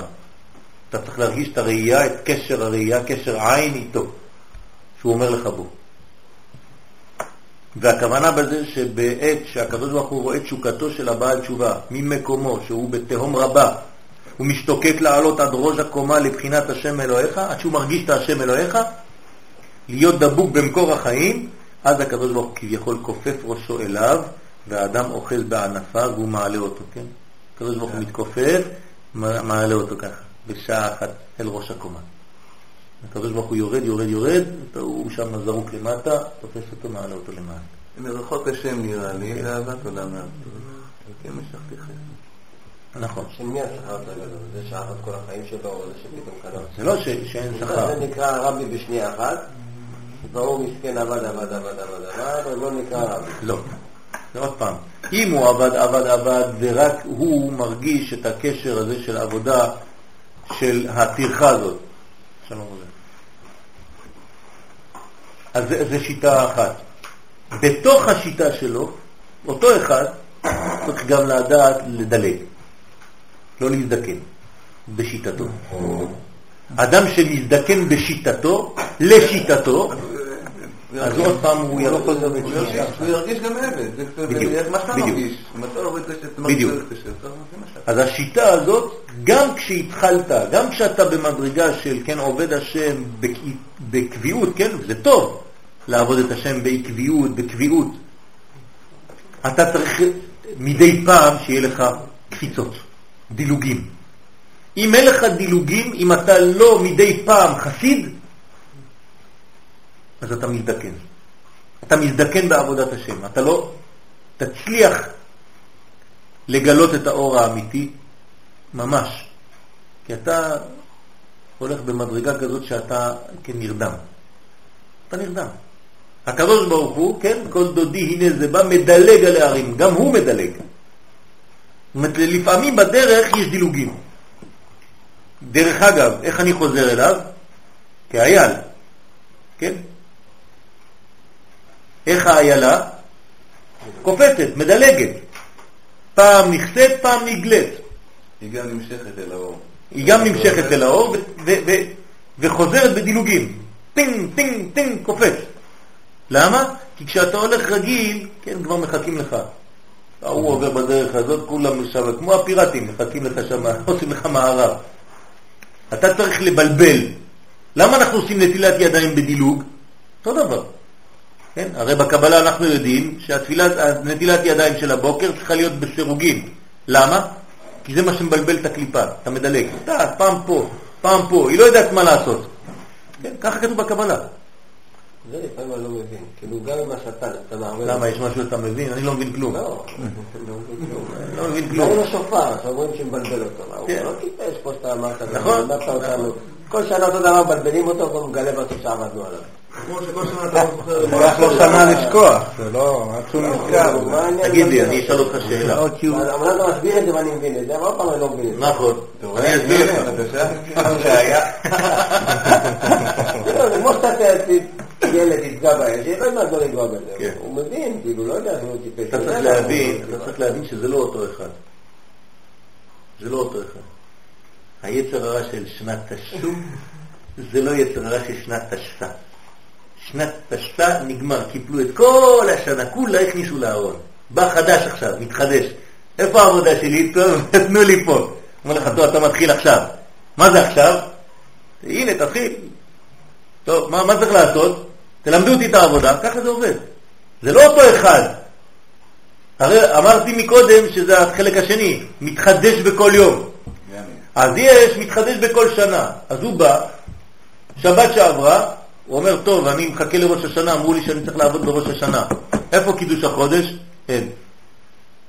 לא אמרנו קידוש החודש בשבת. אז הוא עולה לקדוש ברוך הוא למעלה, אומר, תגיד לי, אני לא צריך להיות ראש השנה? למטה, אני לא יודע, לך למטה, אני לא יודע, בית דין, זה זה לא פה. ככה כתוב במדרש. יורד למטה, מחכה בתפילה, אין קידוש החודש. שואל את החזן, אין קידוש החודש השנה?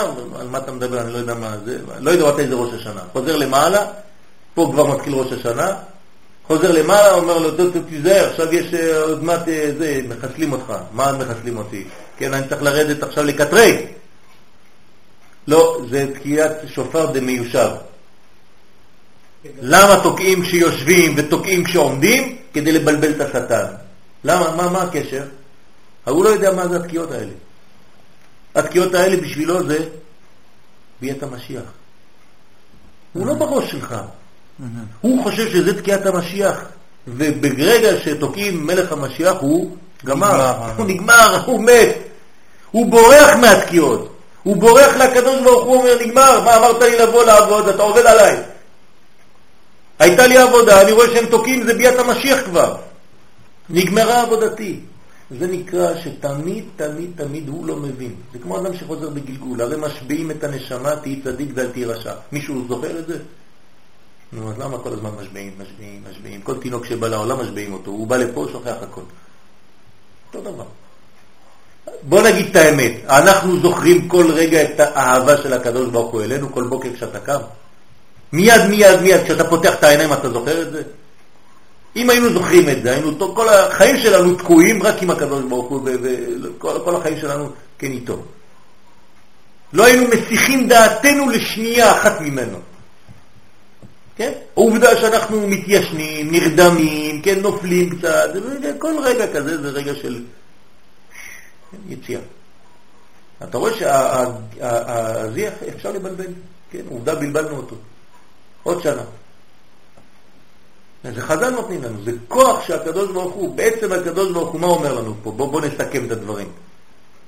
כל הדברים האלה זה רק חרטה ברטה, כן?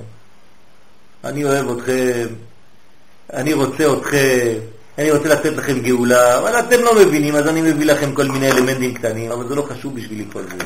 תעשו רק משהו קטן, אני כבר רוצה שזה יבלבל אותו. כי אין לי רצון שאתם תכשלו, אני לא רוצה להכשיל אתכם, זה מה שאנחנו לא מבינים. אנחנו חושבים שהקדוש ברוך הוא כל הזמן מחפש מנגנונים כדי להכשיל אותנו. הפוך, הוא רק אוהב אותנו כל רגע ורוצה לתת לנו הכל כל רגע. אבל אנחנו, הראש המעוות שלנו, חושב שהוא תמיד יש איזה מכשולים, נותן לנו כל מיני דברים ואיסורים וזה, אנחנו, הכל כל לשלילה. וזה הפך הרגש הטבעי והבריא שלנו. לא להיכנס לזה.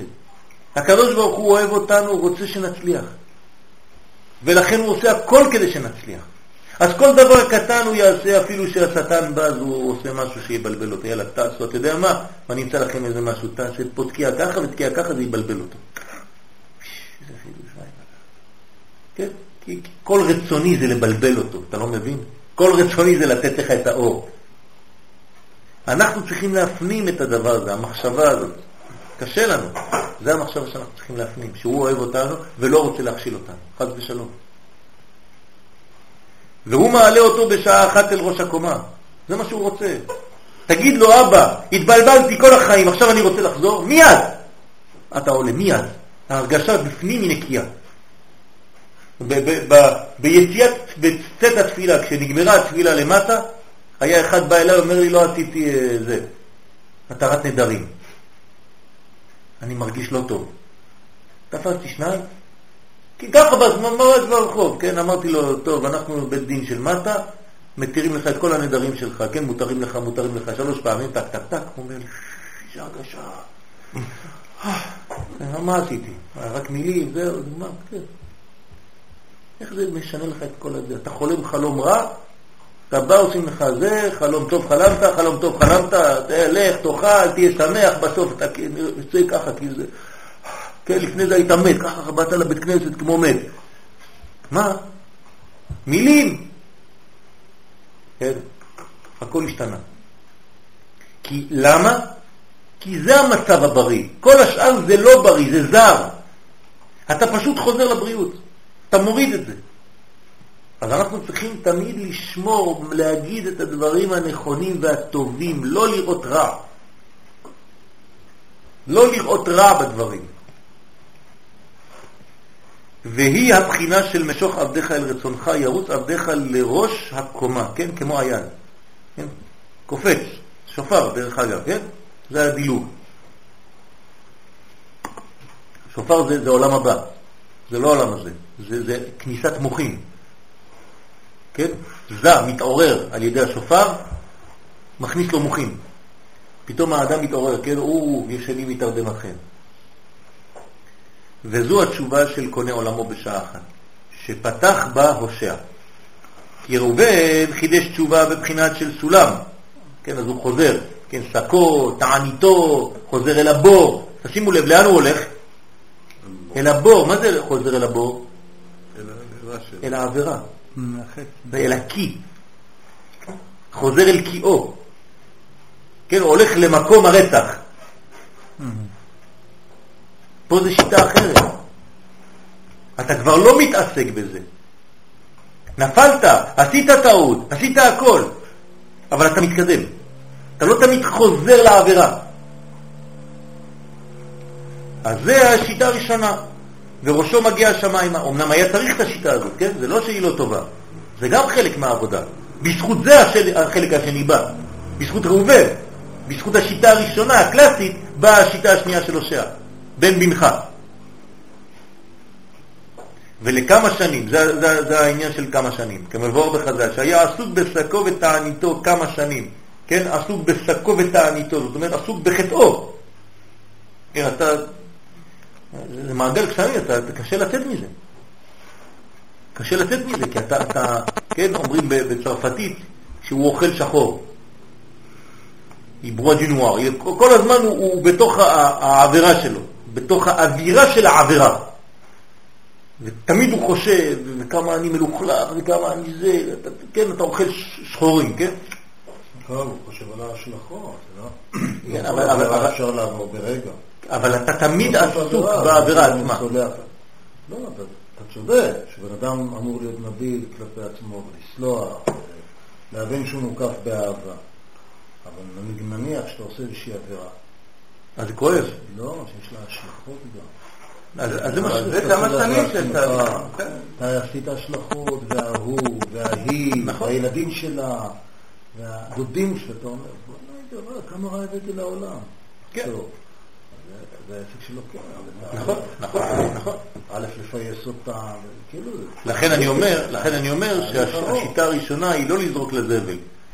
היא אשר הולידה, כן? הרי איך אומרים לו? בן מנחה. זה כמו תולדה.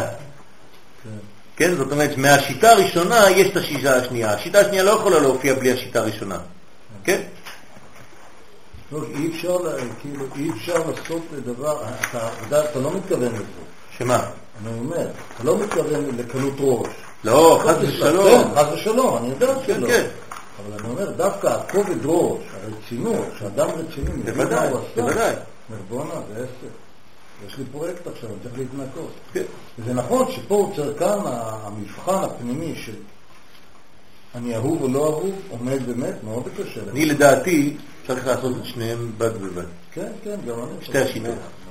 זאת אומרת, להיות בשיטה הזאת, ומדי פעם, כמו שאמרתי ליריב, הדילוג. להיות ראובן, ומדי פעם הושע. ראובן והושע. זה בעצם אולי, כן, שיטת העיגולים והיושר. זה ראשי תיבות ראש השנה, ראובן והושע. כן, ראש השנה. כן, זה, זה, זה העניין. זאת אומרת שאתה לא בקלות ראש מגיע למצב הזה, אבל מדי פעם אתה מדלג ואתה אומר, טוב, אחרי הכל אני לא צריך לשכוח שהקדוש ברוך הוא רק אוהב אותי, הוא לא רוצה להכשיל אותי. כן. אז זה נקרא שהיה עסוק בשקו ותעניתו כמה שנים אחר המעשה של בלבל יצואי אביו. כן? יש לו גם את ה... עוד כמה כן, שקי שינה, על הגב. ואילו בן בנו פתח בתשובה של קונה עולמו בשעה אחת, על ידי התשוקה והגעגועים שמתעורר מהתבוננות, כן? איך אתה מגיע לזה? התבוננות. התבוננות עד כמה רחוק הוא מקרבת אלוקות ומאהבתו. כן? כמה אתה צריך להרגיש שהוא אוהב אותך, וכמה שאתה מרגיש פחות, אז זה העניין של, של, של, של הריחוק. שאז הקדוש ברוך הוא מבחינת אני כבראש רענן, כביכול כופף ראש, ראשי, כן? כמו ברוש שמכופף ראשו ומעלה אותו בשעה אחת למעלה, כן? מושך אותו. התקפיה והתהפכה, זה, זה בתניא. מלשון נתניה זה נקרא התקפיה והתהפכה. כן? אתה פתאום, כן, משנה את הכל. כן? ראש רענן. אז הביטוי הזה ביטוי יפה של, של אה, ירידת האלוקות, כן, עד לקומה שלך, והעלאתך עד לשורש. ובזה מבואר תשובת ראב"ד, שהניח ראשו בין ברכיו להורות בזה אופן תשובה. כן, עכשיו אנחנו נתייחס לצורתו של ראב"ד. מצד אחד התבוננות בראש, כן? בראש הקומה. זאת אומרת, אהבת הקדוש ברוך הוא אליו מבחינת ידיד נפש, אב הרחמן. ומצד שני, בין ברכיו, סוף הקומה, שפגום, כן? בין ברכיו אנחנו יודעים מה זה אומר, כן? בין הברכיים זה מקום מאוד ספציפי בגוף, כן? ששם עיקר הפגם, שפגום לאין שיעור וגאה בבחייה, אז אנחנו רואים שיש פה ראש ויש את היסוד בעצם. ובעצם הוא מרכין ראשו, כן, מביא את הברוש הרענן, את הראש, את האהבה, את הבחינה של אהבת השם, עד לברכיים, עד למקום הזה. זאת אומרת, כאילו הולך להאיר מאהבת השם למקום שהוא שם מרגיש את השנאה, את הריחוק, את הניכור. יוסף בבור. כן, יוסף בבור. אז הראש הולך לברך לא כדי להראות לנו רק צורה או תנוחה גופנית, אלא שהבחינה שהיא ראש, שהיא תשובתו של הושע, יורדת, מרכינה את עצמה, הולכת להעיר לתשובתו של ראובן, שהיא בן ברכיו.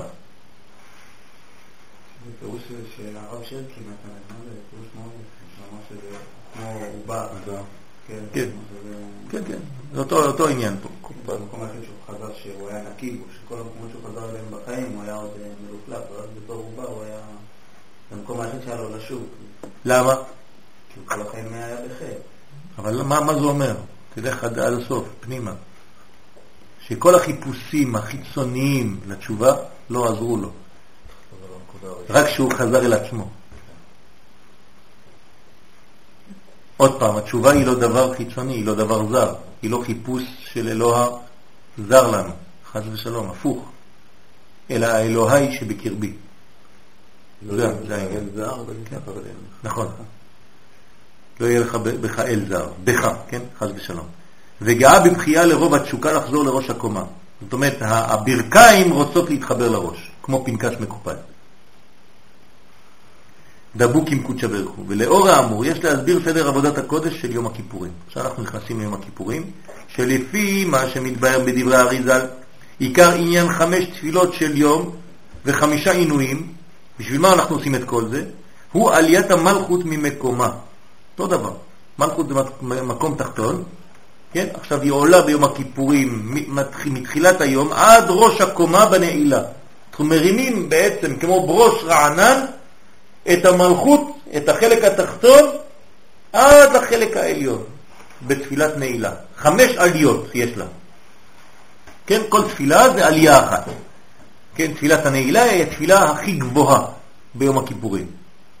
אז מרימים. למרות שעיקר היום זה סדר היום במוסף, כן? זה, זה סדר העבודה. אבל מבחינת התפילות, כן, הנעילה היא המדרגה הגבוהה. מה זה מגיע לראש הקומה שלה? זאת אומרת, עוד פעם, זה כמו, לא, אל תשכח את... לראות שאמרנו שהיא... עולה לבינה. היא עולה מנקודה. עולה לבינה. מנקודה היא נגמרת. חייבים לחתוך אותה. לא, חתכנו אותה כבר בראש השנה. אבל היא עדיין לא חצה, לאט. בוודאי, לא, לא, לא, לא, לא, לא, לא, ביום הכיפורים היא כבר פנים בפנים. בלי זיווג, אבל פנים בפנים. ואז זה עולה?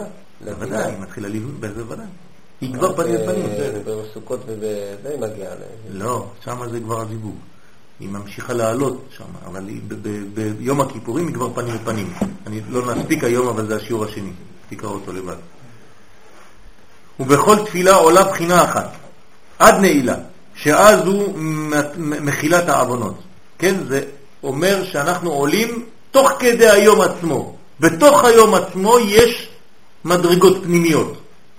כן, זה לא חטיבה אחת, זה חטיבה אומנם, יום הכיפורים הוא יום אחד, שבתוכו יש חמש מדרגות.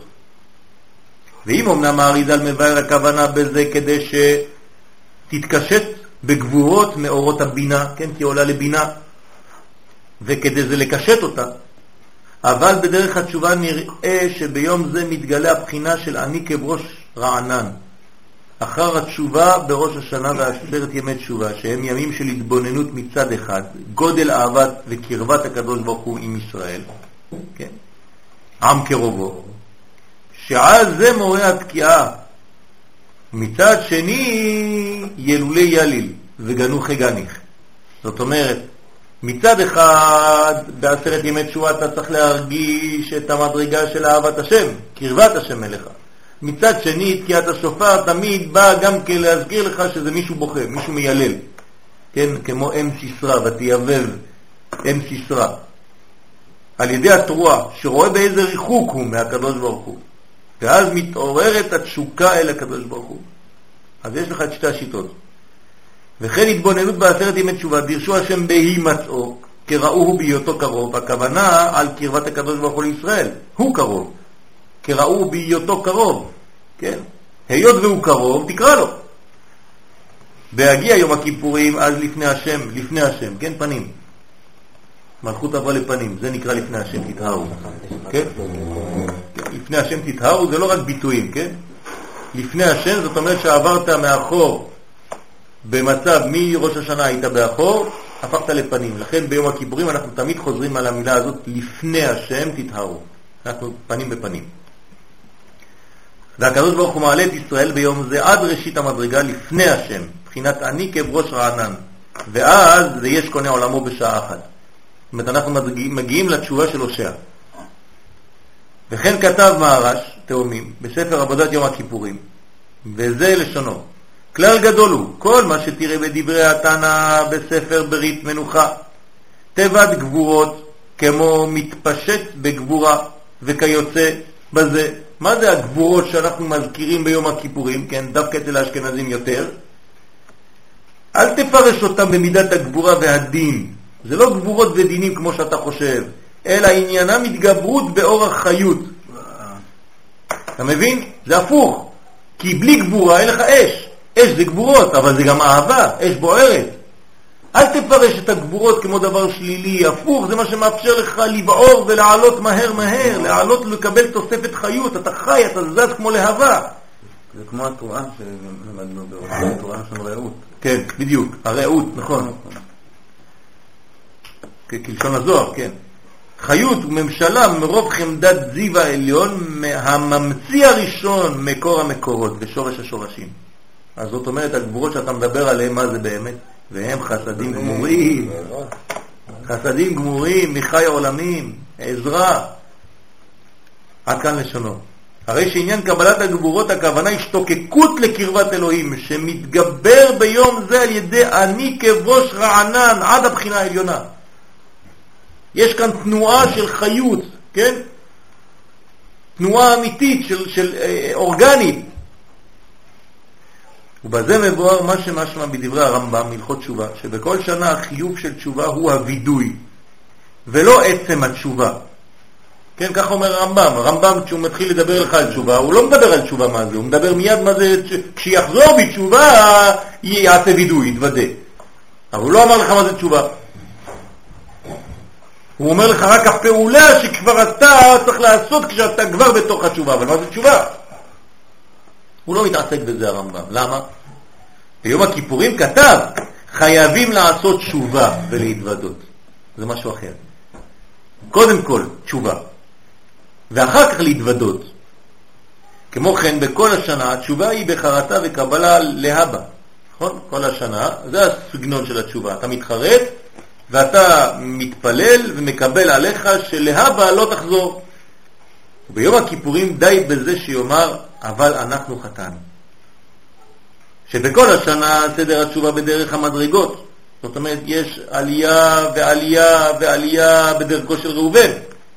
ולא כל אחד יכול להגיע לזה, כי יש מלאכים שחוסמים כמה כניסות של כמה, עד שיעיד עליו יודע תעלומות שלא ישוב לסורו וכו'.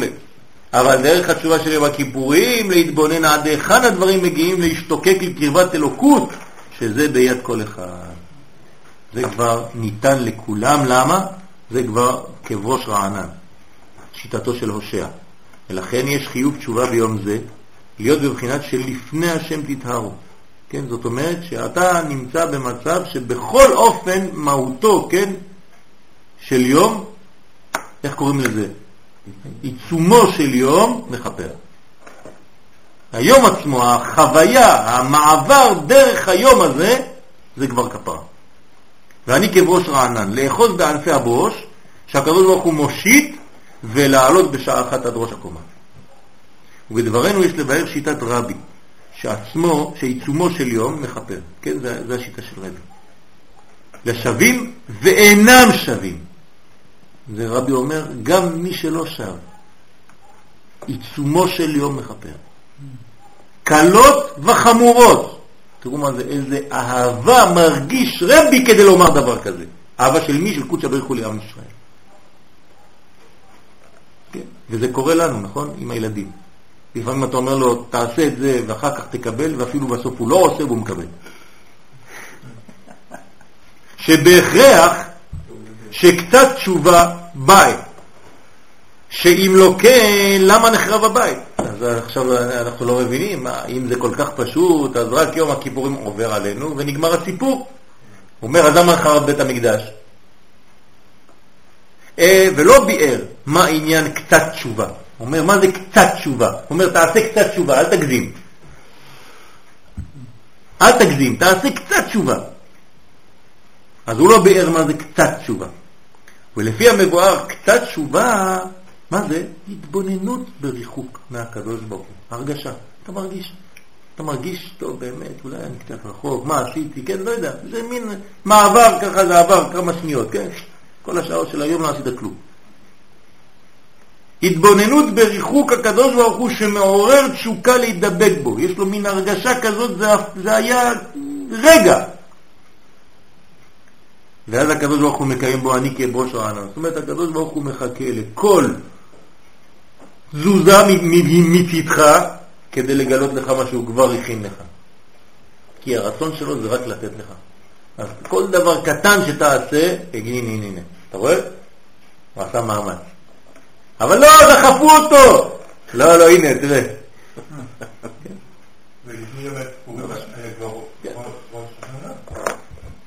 ולפני זה היה פסח. נו, אז מה? אם היה ראש השנה? השנה זה כבר... כבר אומרים שקדוש ברוך הוא המלך. מה הקשר? אני לא מדבר עכשיו על תשובה. תשובה, אדם לא נמצא בראש השנה, לא נמצא שם, לא היה. יום הכיפורים עכשיו, מה קורה? כן, כבראש רענן, והוא מתאחז בו ועולה עד ראש הקומה שנמחלים לו כל עוונותיו. מה שאין כן בדבר תשובה הרגילה, שצריך יגיעה גדולה להגיע למחילה. זה השלב הקלאסי. וסדר העליות ביום הכיפורים, אם שזה אומנם מהבחינה של אני כבראש רענן, אבל זה בא על ידי חמש תפילות. כן, בסדר, ברוש, ברוש, אבל בוא להתפלל, כן, תעשה משהו. חמש תפילות, שבכל אחת מהן עולה יותר, שמשמע שביום זה כל אחד מישראל, אפילו זה שידיו דמים מלאו, כן, רוצח, יכול לקיים הבחינה של אעלה בתמר או חזה בסנצ'ינם. כן, שיר השירים. וכל פעם מתעלה יותר ומתטהר על ידי אמירת על חטא בכל עלייה. זאת אומרת, יש פה הדרגתיות, ובתוך ההדרגתיות יש את הברוש הרענן הזה שמעלה ומקפיץ קומות. בואו נעשה מהר את הזה, נמשיך ונבהר קצת לעוד דברינו בעניין יום הכיפורים שהוא היום המקודש בכל השנה, כמו דאית בתנא דבליהו, ימים יוצרו ולא אחד מהם, וקאי על יום הכיפורים. זאת אומרת, ימים יוצרו ולא אחד, כן, אחד זה יום הכיפורים, שהוא לא חלק מהיצירה של הימים, כביכול הוא יום מיוחד. וכן מבואו פרקי רבי אליעזר, כי כל המועדים בטלים חוץ מיום הכיפורים. ככה אומר רבי, פרקי דרבי אליעזר. רק יום הכיפורים נשאר, שקיים לעולם. ובו נכנס כהן גדול, לפני ולפנים, ונמחלו לו עוונות ישראל מחמת עצמו, כן, עיצומו של יום. ולרבי אפילו לא עשה תשובה. זו השיטה של רבי. אפילו לא עשה תשובה. ונמחל בו חטא העגל, ונקבע יום סליחה ומחילה לכל הדורות. כן? מה? לא עושה תשובה. לא עושה תשובה. לא עושה תשובה. רבי אומר לא עושה תשובה. לא עושה תשובה. והקדוש ברוך הוא מכפר לו. זה השיטה של רבי, זה מה שאנחנו אומרים, זה חידוש. זה עיצומו של יום. אה, זכות היום. זה מה שאנחנו אומרים, עיצומו של יום. עושה תשובה, זה פשוט. רבי מחדש פה. לא עושה תשובה. ויש להבין במה גדלה כל כך מעלתו של יום. ומהו שורש הדבר שדווקא ביום זה נתגלו מאורות שאינם מתגלים כל השנה, עד שנאמר אם יהיו חטאיכם כשנים, כשלג ילבינו. איך זה עובד? יותר יש להבין לפי דברי האריזה סדר העבודה בחודש תשרה. משמע דיום שמיני עצרת הוא יום התכלית של כל העבודה. כן? כי שם זה הייחוד, זון העליונים. בשמיני עצרת אז יהיה זיווג. ואילו יום הכיפורים נעשה בו פרט אחד מכל סדר הבניין, אז למה אתה אומר שזה כאילו השיא? כן, הרי אם זה היה השיא, היינו מסיימים שם. למה ממשיכים עוד? לזיווג. כן, אבל היה, אם אתה אומר שזה השיא, אז היינו משמע שכבר זיווג שם. כן? אם הוא מחפר כל כך. כן? מכל סדר הבניין שהמלכות עולה לקבל מבינה חמש גבורות, ואחר כך עדיין צריכה חסדים פנימיים ומקיפים, זה לא נגמר. פה זה רק גבורות, אדוני. ואם כן, למה גדלה מעלתו, כן, יותר מיום אחר? זאת השאלה, השאלה עומדת. ואם שהאריזל מסביר עניין מחילת העוונות מחמת חיתום הגבורות, אבל כבר הבאנו כי הוא יום גדול וטהור בשורשו, עד שהכהן גדול יש לו רשות ביום זה להיכנס לפני ולפנים. אז פה יש כבר רמז ל, ל, ל, ל, לתשובה. כן? למה, למה, למה בעצם היום הזה מכפר? זה רק גבורות, זה כל הגבורות שלו. אה? למה היום הזה מכפר? זה, מה זה אומר? שמתי מתי הכפרה האמיתית היא נעשית אצל האדם כשהוא? הוא יכול אה, להתכנס יפה מאוד. יפה מאוד. כשהוא נכנס לפנימיות הדברים, לקודש הקודשים. רק כשאדם נכנס לקודש הקודשים, לפנימיות הדברים, ואז הביטוי זה שכהן גדול נכנס לפני ולפנים, אז יש כפרה. מה שצריך בירור לפי סדר העבודה לחודש תשרה מה עניינו, הן אמת זה לפי מה שמבואר ברשש. יש בו מעליותה שיש בו ייחוד הנקודה הרביעית והחמישית. פה זה כבר מדרגה קצת יותר קשה, זה כבר קבלה. כי אנחנו מדברים עכשיו בעובי. אנחנו אף פעם לא דיברנו על הדברים האלה, אבל זה עוד מדרגה, עכשיו זה הרשש. הרשש בא וחידש דברים שלא כתובים באריזל בצורה מפורשת. האריזל מדבר ממעלה למטה, הרשש בא ודיבר עכשיו בעובי. אומרת, אין רק ממעלה למטה, יש גם עוביות של הדברים. אז יש נקודה ראשונה, שנייה, שלישית, רביעית וחמישית. זאת אומרת, המדרגה הכי רחוקה או הכי קרובה, כן? לתוך הפנימיות. לא רק שזה ממעלה למטה, כן? תדמיינו לעצמכם, כן, מין צינור הדרגתי ממעלה למטה, אבל בכל מדרגה יש גם עובי. זה מה שחידש הרשש, כן? אני מתאר לכם את זה כדי שתבינו, זאת אומרת, זה לא מספיק שהיא ממעלה למטה, תלוי איפה אתה נמצא. או בשורה הראשונה, דבוק לפנים, או במעגל הראשון, או במעגל השני, או במעגל השלישי, או הרביעי, או החמישי. כן? אז כן, קצת יותר מסובך. באיזה הקבצה אתה. כן, באיזה הקבצה אתה נמצא בכיתה הזאת. מה שלא מצינו זאת בכל השנה. זאת אומרת, מה מטפל יום הכיפורים? באיזה מדרגה? רביעית וחמישית, זאת אומרת הכי רחוקה, הכי עבה, הכי חיצונית. וכל ייחוד זון היינו באותה נקודה עצמה, ואילו ביום הכיפורים בנעילה הוא ייחוד עצם ההי נקודות יחד. אתם רואים עד איפה, כן, אנחנו לא מבינים כל כך מה זה אומר, כי אין לנו זמן לפתח את כל הנושא. כן, זאת אומרת שביום הכיפורים הכל הופך להיות כאילו כל השכבות האלה הופכים להיות אחת, והיא נכנסת פנימה, ואז נתקן הכל ביחד. מתי בנעילה? שהיא התפילה החמישית כנגד העובי החמישי. כי רק תפילה כזאת פנימית יכולה לטפל בדבר כזה חיצוני. זאת אומרת, כמה שאתה צריך לטפל בדבר חיצוני או בדור חיצוני, אתה צריך תורה יותר פנימית. ולכן היום חייב ללמוד סוד, כי לפי המדרגה הנחותה, כן, של הדור, של החיצוניות של הדור, לא של הדור עצמו, הדור עצמו הוא טוב, אבל החיצוניות שהיא כל כך מתגברת, אתה כבר לא יכול בתרופות של אקמול. אתה חייב לטפל בתרופה האמיתית של הפנימיות של הדברים האלה, אם לא אתה לא תוכל להגיע עד המדרגות הרחוקות מאוד. הרי מי מקרב את המדרגות הרחוקות מאוד? רק הפנימיות הזאת. ואנחנו רואים את זה בחוש. כן, אנחנו קוראים לזה חסידות, אבל זה העניין. אולם בכל דברי אריזל בכוונת ימים נוראים לא מצינו עניין זה. ובגמרא, סוף תענית, נאמר ביום חתונתו זה יום הכיפורים. זה חתונה. ולכן זה עוד עדיין לא זיווג, כן? זה חתונה. יום הכיפורים, ביום שמחת ליבו, זה בעניין בית המקדש. ככה כתוב בסוף תענית. חתונתו ושמחת ליבו זה שתי מדרגות. באותו יום. ביום חתונתו, ביום שמחת ליבו. שתי מדרגות באותו יום. הוא מבואר שם במשנה וברש"י ויום חתונתו, דהיינו יום הכיפורים, משום שבו ניתנו לוחות שניים. זה החתונה, זה הכתובה. זה הנתינה של הכתובה, הכתובה בספר הזה. ולא כהי יום שבועות שבו נאמרו עשרת הדברות. היית חושב שיום חתונתו זה שבועות, כי בו קיבלנו תורה, מתן תורה. האמת לא קיבלנו תורה בשבועות, רק שמענו. כן, שמענו דיבורים, עשרת הדברות, אבל לא קיבלנו משהו ביד. מתי קיבלנו ביד? ביום הכיפורים. אז זה נקרא יום חתונתו. ויש להבין, כן, אמה אם נקרא זה יום חתונתו. למה קוראים ליום הכיפורים יום חתונתו?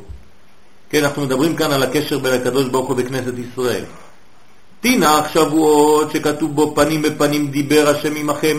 היינו חושבים שבשבועות דווקא זה החתונה, כי הקדוש ברוך הוא דיבר איתנו פנים בפנים. אבל כאן הרי רק הביא משה רבנו את הלוחות.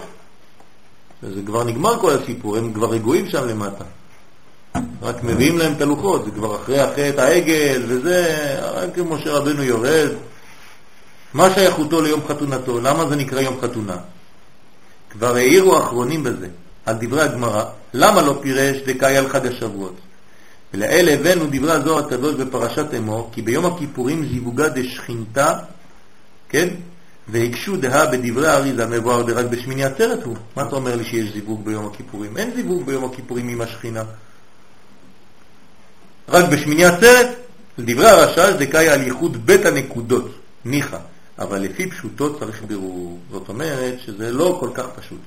יש זיווג כלשהו ביום הכיפורים של כמה מהמדרגות של העובי, רק לא כל המדרגות באותו זמן. יש מדרגות שיהיה להם רק הזיווג בשמיני עצרת בשמחת תורה, גמר התיקון. עדיין לא, אבל צריך להבין. לפי המבואר בדברנו, יש להסביר כי מעלת יום הכיפורים הוא מה שביום זה הוא החזרת פנים בפנים של המלכות נגד פני הזר. במילים פשוטות, ביום הכיפורים אנחנו עומדים פנים מול פנים עם הקדוש ברוך הוא. כנסת ישראל והקדוש ברוך הוא מסתכלים עיניים בעין, כן, עין בעין. דהיינו, תהרי בכל עשרת ימי תשובה מתקיימת הנסירה. כן, מה קורה בעשרת ימי תשובה? אנחנו עדיין מתנתקים, כי היינו אחור באחור. בראש השנה זה כמו בריאת אדם הראשון, אדם הראשון נולד ככה. כן? צריך קודם כל לנסר אותם כדי שיעמדו פנים בפנים. כן, בשביל זה צריך עשרה ימים. ככה זה העבודה של הנשירה, וצריך ללמוד בכל יום איזה חלק נמצא.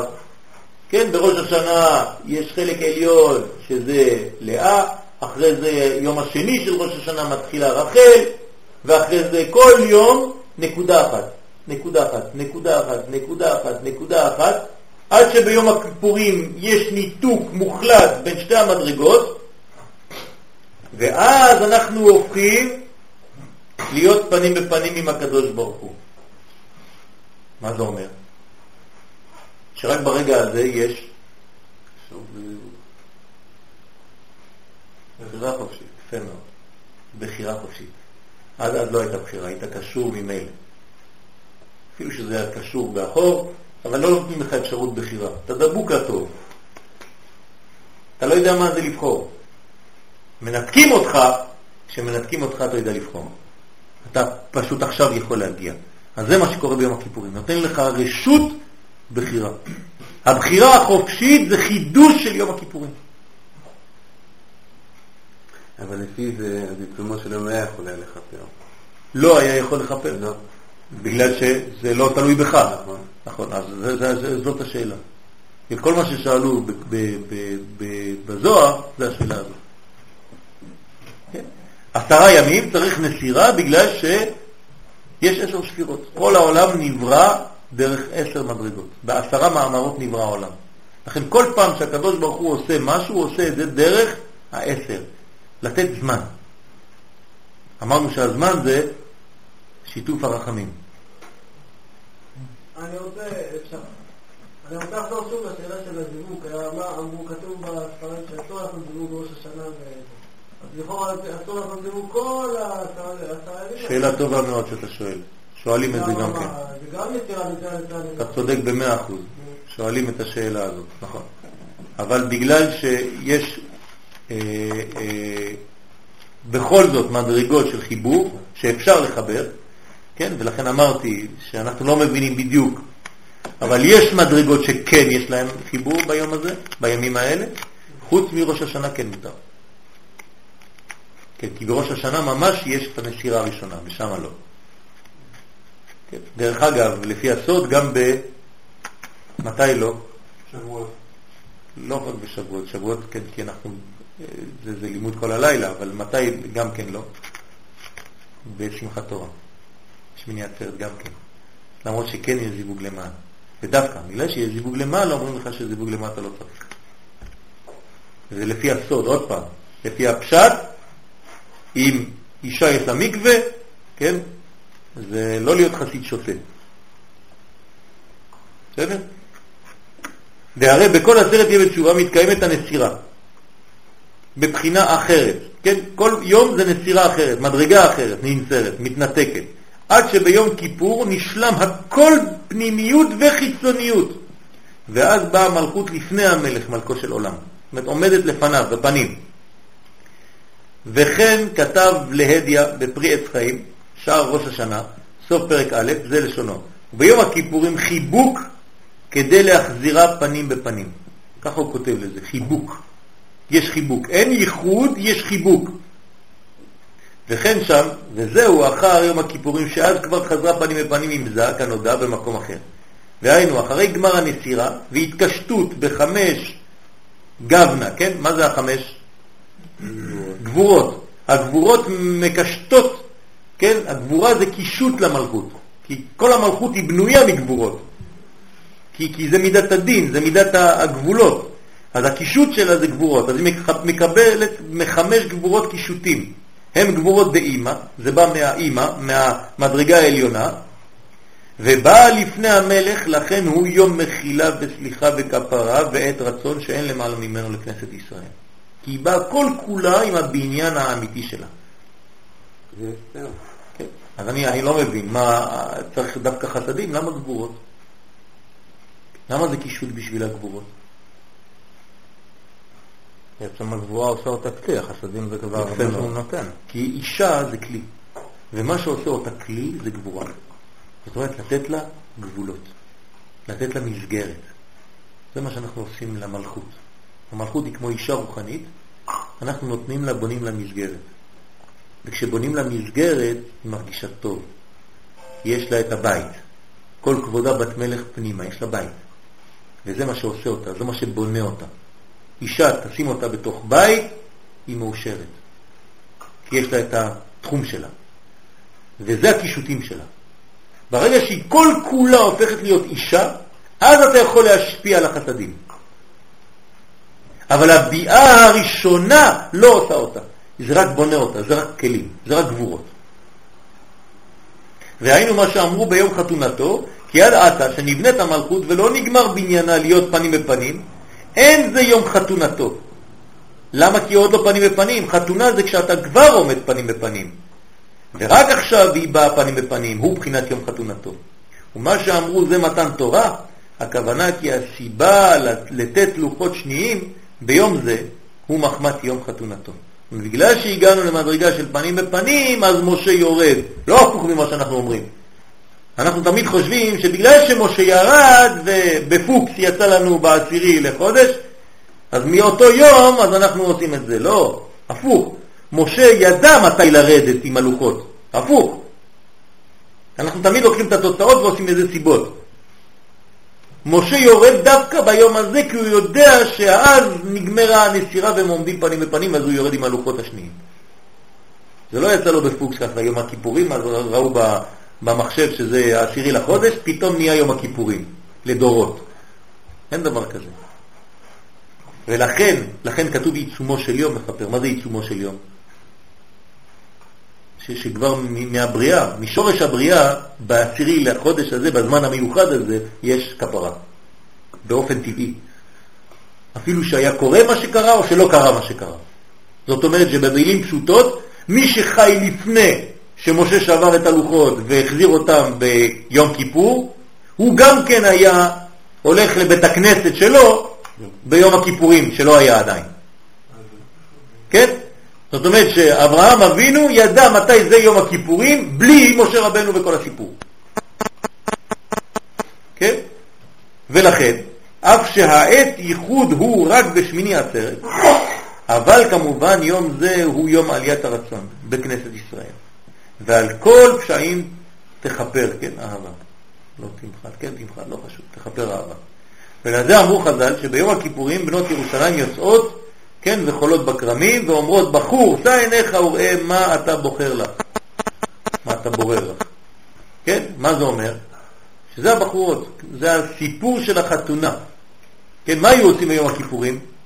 לא מה שאנחנו עושים היום, נכון? היום אנחנו בבית הכנסת כל היום. שם הם היו יוצאים, כן, הבחורים והבחורות, והולכים לכרמים שם, להיפגש. זה היה יום הכיפורים סגנון אחר. אומרת, יום של חיבור, יום של שמחה, יום שבוחרים אישה.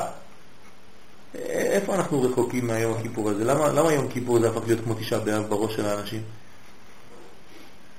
הרי יום הכיפורים זה לא יום שמחה לאנשים בראש, הם לא מבינים שזה יום של רחמים. כולם באים עם ראש של תשעה באב. אנחנו רחוקים מאוד כי אנחנו שכחנו את הדברים. יום הכיפורים זה יום של כפרה, זה יום גדול מאוד של כפרה, של אהבה, של רחמים גדולים של הקדוש ברוך הוא. זה בגלל הגלות? כפרה, כן, אבל כל זה זה בעיה. זה בעיה, אנחנו באים עם, עם ראש אחר לחלוטין. אם אני חוזר למשנה ואני רואה מה היו עושים שם, בחורים ובחורות ביום הכיפורים, זה יום שמחה גדול, לא היו ימים טובים לישראל כט"ו באב ביום הכיפורים. כן, אז איפה זה נעלם לנו בראש? למה אפילו הסגנון של התפילה שלך הוא רק בוכי, בוכייה? זה שהוא כתב תמחל צריך לתת בגלל מה שלמדנו מקודם. כן, המחילה. ובט"ו באב עדיין הוא בת קטנה אצל אביה, ואילו עכשיו היא בוגרת וגדולה ובאה פנים בפנים, זאת אומרת שכנסת ישראל כבר גמרה את ההתנתקות שלה. והיא עכשיו עוברת פנים בפנים. עכשיו אסור לדבר על התנתקות, כי אנחנו... כן, אבל זה אותו סגנון. כן. אז היא עכשיו בוחרת, היא עכשיו גדולה. היא לא הייתה דבוקה כמו איזו ילדה קטנה שתופסת את השמלה של האימא ככה, לא עוזבת אותה. עכשיו אנחנו כאילו הפרידו אותנו. ואז עכשיו אתה בוחר באמת. בחור, מה אתה בורר? כן, הקדוש ברוך הוא בוחר בנו ואנחנו בוחרים בו. זה יחס חדש, פנים בפנים. ואומר לקדוש ברוך הוא כביכול שא עיניך וראה, ואנחנו אומרים לו כביכול לקדוש ברוך הוא כי הוא הבחור של אותה משנה. שא עיניך וראה, כן? מה אתה בורר לך? פנים בפנים. כנסת ישראל, מה אתה בוחר לך? וזה גם הטעם שהכהן הגדול נכנס לפני ולפנים בבגדי לבן וקטורת, שהוא עניין התקשטות המלכות לפניו, ונרמז לפני ולפנים מבחינת פנים ופנים, ולכן עיצומו של יום מכפר. ואין השעיר משתלח אלא להרחיק כוחות הרע משם. אז מה זה השעיר המשתלח שם? זה רק שלא יפריעו לנו בקשר. כן, אז אנחנו נותנים, כן, יש פה, תמיד כשיש חיבור, כשיש אהבה, אז מישהו בא לחבל. אז אנחנו נותנים לו איזה שעיר שהוא צריך להיות דומה מאוד לשני, כן? זהה לזה שמקשר בינינו. אז אנחנו אומרים לו, הנה, הנה, קח, קח את השעיר, הוא לא יודע, כן? אנחנו לך תאכל שם, תעזוב אותנו בשקט. כן, כמו כלב, שזורקים לו חתיכת בשר, שלא יפריע. זה בדיוק מה שקורה. זאת אומרת, לא צריך לטפל בעניין הזה יותר מדי. כי במה צריך לטפל? בקשר, באהבה, ביום הכיפורים. אז אנחנו רק נותנים לו, כן, שעיר לעזאזל שיטפל בזה שם, הוא שמח, נותנים לו מתנות, הוא חושב שהוא הרוויח בלוטו. כן, להרחיק כוחות הרע משם, שלא יתאחזו בבחינת אחוריים כידוע, כי כשיש עמידה, עמידה, אפילו שאין זיווג, יש עמידה פנים בפנים. אז כשעומדים פנים בפנים, אז החשיפה היא באחוריים, והאחוריים זה, זה חשוב, זה מסוכן. עכשיו אנחנו עומדים ככה עם הקדוש ברוך הוא.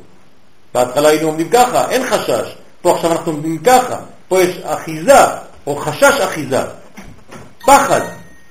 ולכן צריך שמירה. מכיוון שהשמירה עוד לא הגיעה, אנחנו צריכים לזרוק את כל מה שמפריע לנו החוצה, זה נקרא תאיר לעזאזל. ולמה באמצע היום? מה? למה עושים את התאיר לעזאזל באמצע היום, ולא מההתחלה? מי אמר לך שזה באמצע היום? איפה ראית שזה באמצע היום?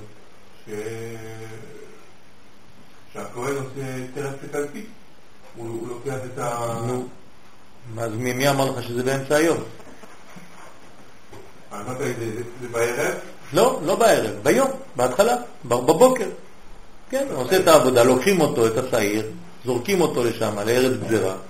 כן, זה בעבודה, סדר העבודה. מה זה חשוב? חשוב, בגלל שכבר אה, חלק מהיום עבר עלינו. אז מה? עוד לא הגיעה עמידה האמיתית. אמרתי שיש מדרגות ביום הכיפורים. כן. נכון? אז לא כל המדרגות שוות. יש מדרגות שאתה עוד לא הגעת ממש לבחינה שאתה מוכן לחיבוק. צריך לחכות. אפשר להגיד שהבחירה החופשית של הקדוש ברוך הוא בעצם? שמה? שהבחירה החופשית של הקדוש ברוך הוא ביום הזה. כי אנחנו נותנים לבחור. אנחנו נותנים לו אפשרות לבחור. אז אנחנו נותנים לו כן, לבחור. כן, כן, כן, כן. אבל זה אותו דבר. זאת- אומרת שאנחנו גם כן בוחרים בדבר הזה. יש לנו אפשרות בכלל לדבר אליו כאילו, כן, אנחנו במדרגה שווה כביכול, חס ושלום, כן?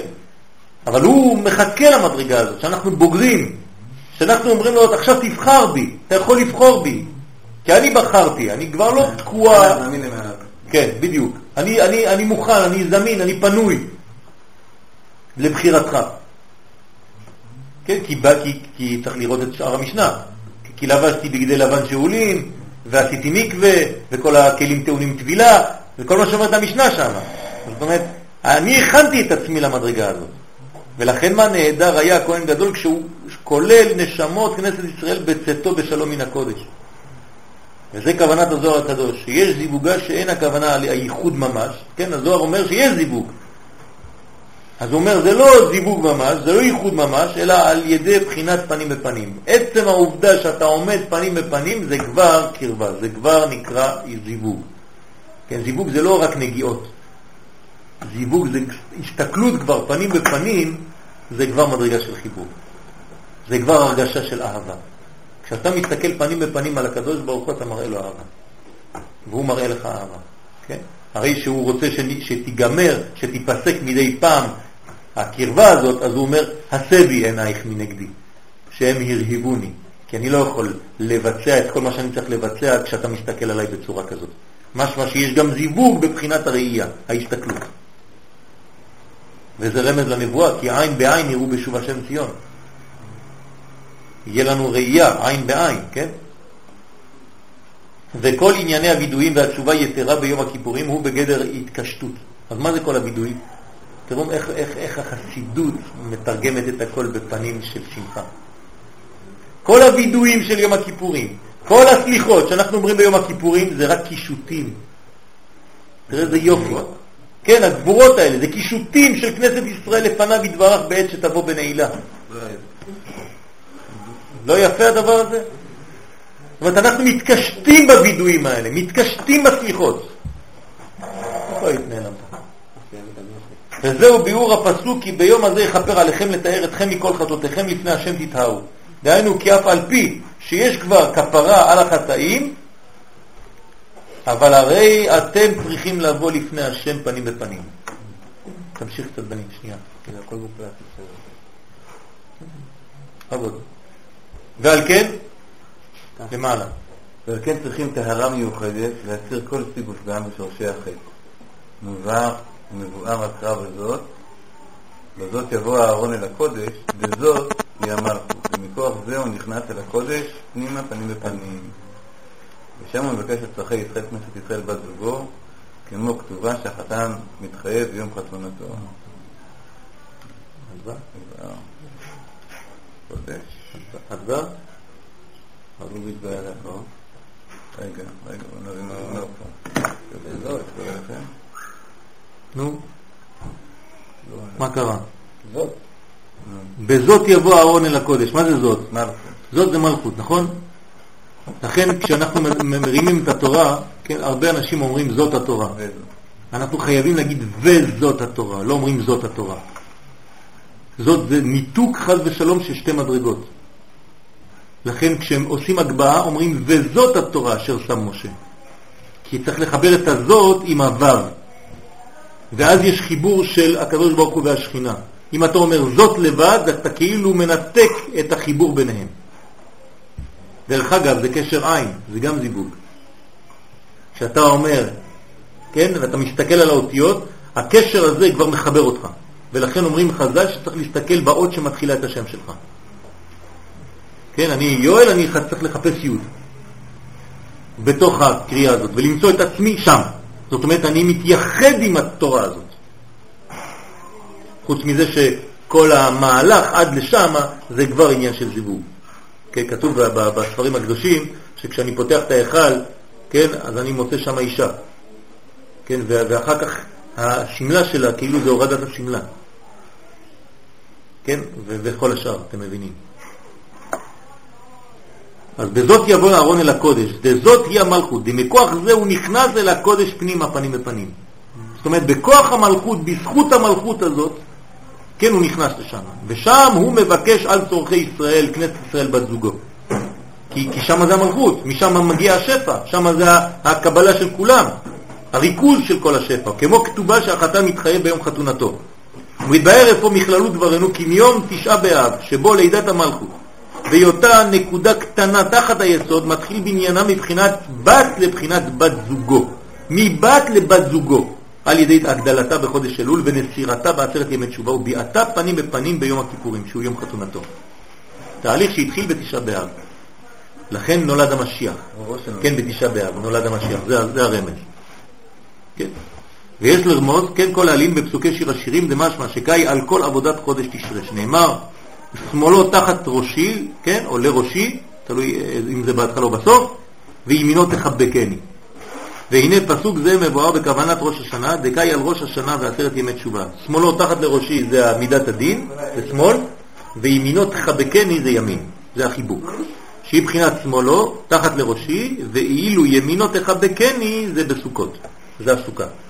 זה שתי דפנות וטפח. זה הסוכה, ימינו תחבקני, הנה, שתי צפנות וטפח. אז שמאלו תחת לראשי, יום הדין, וימינו תחבקני, חג הסוכות. השבעתי אתכם בנות ירושלים, מה תאירו ומה תעוררו את אהבה עד שתכפת. רש"י, קאי על אומות העולם שרוצים לערער על אהבת כנסת ישראל והקדוש ברוך הוא. אומרים, למה אתה אוהב אותם כל כך? אולי תבחר בנו פעם, איזה שנה אחת, יוצאת דופן. אז זה ענה להם, כי לא יועיל כלום, אין. הקשר בינינו הוא קשר שאי אפשר לשנות אותו. שבראות אומות העולם כי שמאלו תחת ראשי ועזב את דורמיתא, שרק חלק הגבורות מאירים באים לקטרג בראש השנה, הם רואים שכביכול אין קשר בראש השנה, אז הם באים לקטרג, הם אומרים הנה, שמאל לא תחת לראשי, זה גבורות, אולי תחליף אותנו, תחליף אותם בנו, שלא תתעורר בחינת כנסת ישראל, הם אומרים הנה, שימשיכו לישון, כולם ישנים שם. דורמיטה, כן, נסירה, כולם ישנים, שימשיכו לישון. אז זה אמר כי לא יהיה להם כלום. הטעם, מי זאת עולה מן המדבר מתרפקת על דודה תחת התפוח או ארתיך. אומרת, היא תמיד עולה מן המדבר, דהיינו שכנסת ישראל עולה מתרפקת על דודה, כן, הוזה, ומאירה אותו, כדברי רש"י שם בפסוק, תחת התפוח או ארתיך, כן, תפוח זה לשון זכר, זה לשון הדוד, הדוד זה התפוח, הקדוש ברוך הוא נמשל לתפוח, בעצי היער, זה הפרי הזכרי, דודי. שהוא לשון חיבת אשת נעורים ומאירה את דודה על ידי תנומות ומחבקתו ומנשקתו. זאת אומרת שיש לנו כאן עניין של אהבה, של התעוררות של אהבה בינינו לבינו. דאק שעזה בדורמיתא, כלל ישראל מתרפקים עליו במצוות שופר ומאירים אותו. אנחנו כביכול מאירים את הקדוש ברוך הוא לאהוב אותנו שוב, לבחור בנו שוב. שמה, זאת אומרת, זה, זה, זה משחק, כן? משחק אהבה. הקדוש ברוך הוא עושה את עצמו ישן, כי אתם, לא ינום ולא ישן, שאומר ישראל, אז מה אנחנו אומרים שקודשא ברך הוא ישן? אלא שהוא אומר לנו, תאיר אותי, אני רוצה לראות כמה אתה אוהב אותי, תעורר את אהבתי, אני רוצה לראות כמה החשק שלך.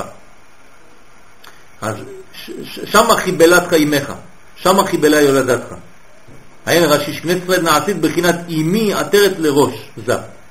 כן? אנחנו הופכים להיות אפילו כביכול האימא, למעלה מהראש של זעיר אנפין. הקדוש ברוך הוא מרים אותנו מעל ראשו. לא, תפוח זה הקדוש ברוך הוא. נו, אנחנו חקל תפוחים, אנחנו השדה של התפוחים. השדה שבו התפוחים גודלים. כביכול הקדוש ברוך הוא מתגלה בשדה. השדה זה כנסת ישראל. התפוח עצמו זה קודשא בריך כן. שהמלכות עולה להתקשט עד אימא. לכן מסתכלים בתפוחים של מי שתקע בשופר. מי שתקע בשופר צריך להסתכל בתפוחים שלו, וזה תיקון גדול. למה? כי זה מרמז על מי? על גילוי הקדוש ברוך הוא שהתעורר על ידי תקיעת השופר. ואז רואים את התפוחים, טרם תפוחים זה נקרא, כן, ואז יודעים. לאלה מנזה, ונעשית אז בחינת אימי, שימני כחותם על ליבך, כחותם על זרועיך. הוא קיום מצוות לולב שנוטלו בידו, נוטלו בידו, מנענעו עד הלב, לעורר את הדעת, ואז יש השפעת חסדים כבר. כן, בחג הסוכות מתחיל להיות חסדים. כי גמרנו את כל הגבורות ביום הכיפורים, אז אתה צריך למשוך עליך חסדים, אז על עדי הלולב, כן, לא עושים נענועים כאלה, אלא נענועים כאלה, מביאים אותם, לפי הסוד צריך להביא את הלולב עד לחזה, שיתפשט בזין תחתונות, כן? כדי שיתעוררו המידות בייחוד עם כנסת ישראל בשמיני עצרת, שזה גורם גם כי עזה כמוות אהבה קשה כשול קנאה של אומות העולם. כן, הקנאה של אומות העולם על עם ישראל. ואכן אנחנו נותנים להם, כדי להרגיע אותם, פרים.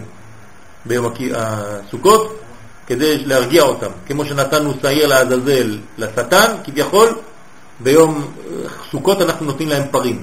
70 פרים, כי הם קנאים. הם רואים את האהבה ואת החיבה בינינו לבין קודשא בריך הוא שהם לא יכולים. ולכן מקריבים 70 פרים בסוכות שלא יקנאו ולא יפריעו לזה. תמיד אותו סגנון. רשפי הרשפי אש על הבט יד. דהיינו, מכוח התעוררות הגבורות בחודש זה אחר כך, כשבאים המים רבים שהם מבחינת אהבה, נעשה זה יחד עם הגבורות אהבה בוערת כאש. זאת אומרת, למה עוזרים הגבורות? שלא תהיה אהבה רדומה כזאת, אהבה של מי העניין, כן?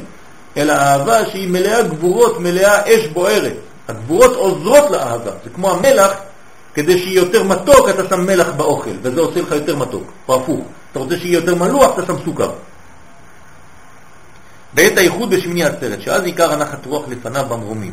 מה שכנסת ישראל דבקים אליו באהבה עזק המוות. ועל זה הסיום אם ייתן איש את כל הון ביתו באהבה, בוז יבוזו לו. הם ימי חג הסוכות, שיש בהם ניסוך המים, כן? ומים רבים לא יוכלו לכבות את האהבה, ונהרות לא ישטפוה. אז בימי בוז, כן? כן, מה? בית ו"ז. כן, כן, בית ו"ז, זה הניסוך המים, בית ו"ז.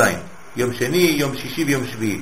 כמו שכתב האריזה, והיינו המשכת החסדים להתערב עם הגבורות כמבואר שזה תכלית הכל. חייבים גבורות, זה מה שאנחנו צריכים להבין מפה. הגבורות זה דבר טוב, זה מה שנותן פלפל לאהבה שלנו עם הקדוש ברוך הוא. כמו שנאמר במתן תורה, השמע עם כל אלוהים מדבר מתוך האש. למה כל אלוהים? דהיינו, האהבה בוערת כאש בלב ישראל לאביהם שבשמיים ומהקדוש ברוך הוא לישראל. זאת אומרת שהחיבור הוא משני הכיוונים וצריך את הגבורות האלה כדי שהאהבה תהיה בוערת ואהבה חיה. אהבה עם תנועה, אהבה עם, עם בניין, שהיא לא אהבה כשהיא אה, אה, נרדמת או מבחינה שאמרנו זקן, חד ושלום, אלא ילד צעיר, כן, נער, שהוא מתנער וקם ובוער, וזו החיבה היתרה. לכן יש פה תהליך גדול שהתחיל בתשעה באב עם בניין המלכות ומצטיים בשמיני עצרת עם הזיווג. שנזכה בעזרת השם.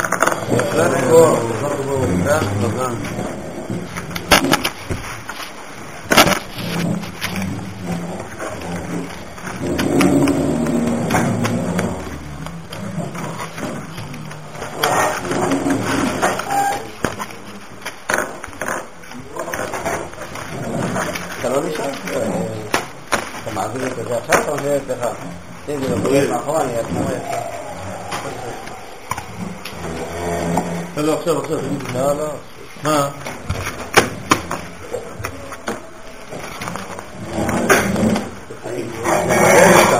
בדלת שם. אה, מה? מה? בסדר. באתי עם הקטן.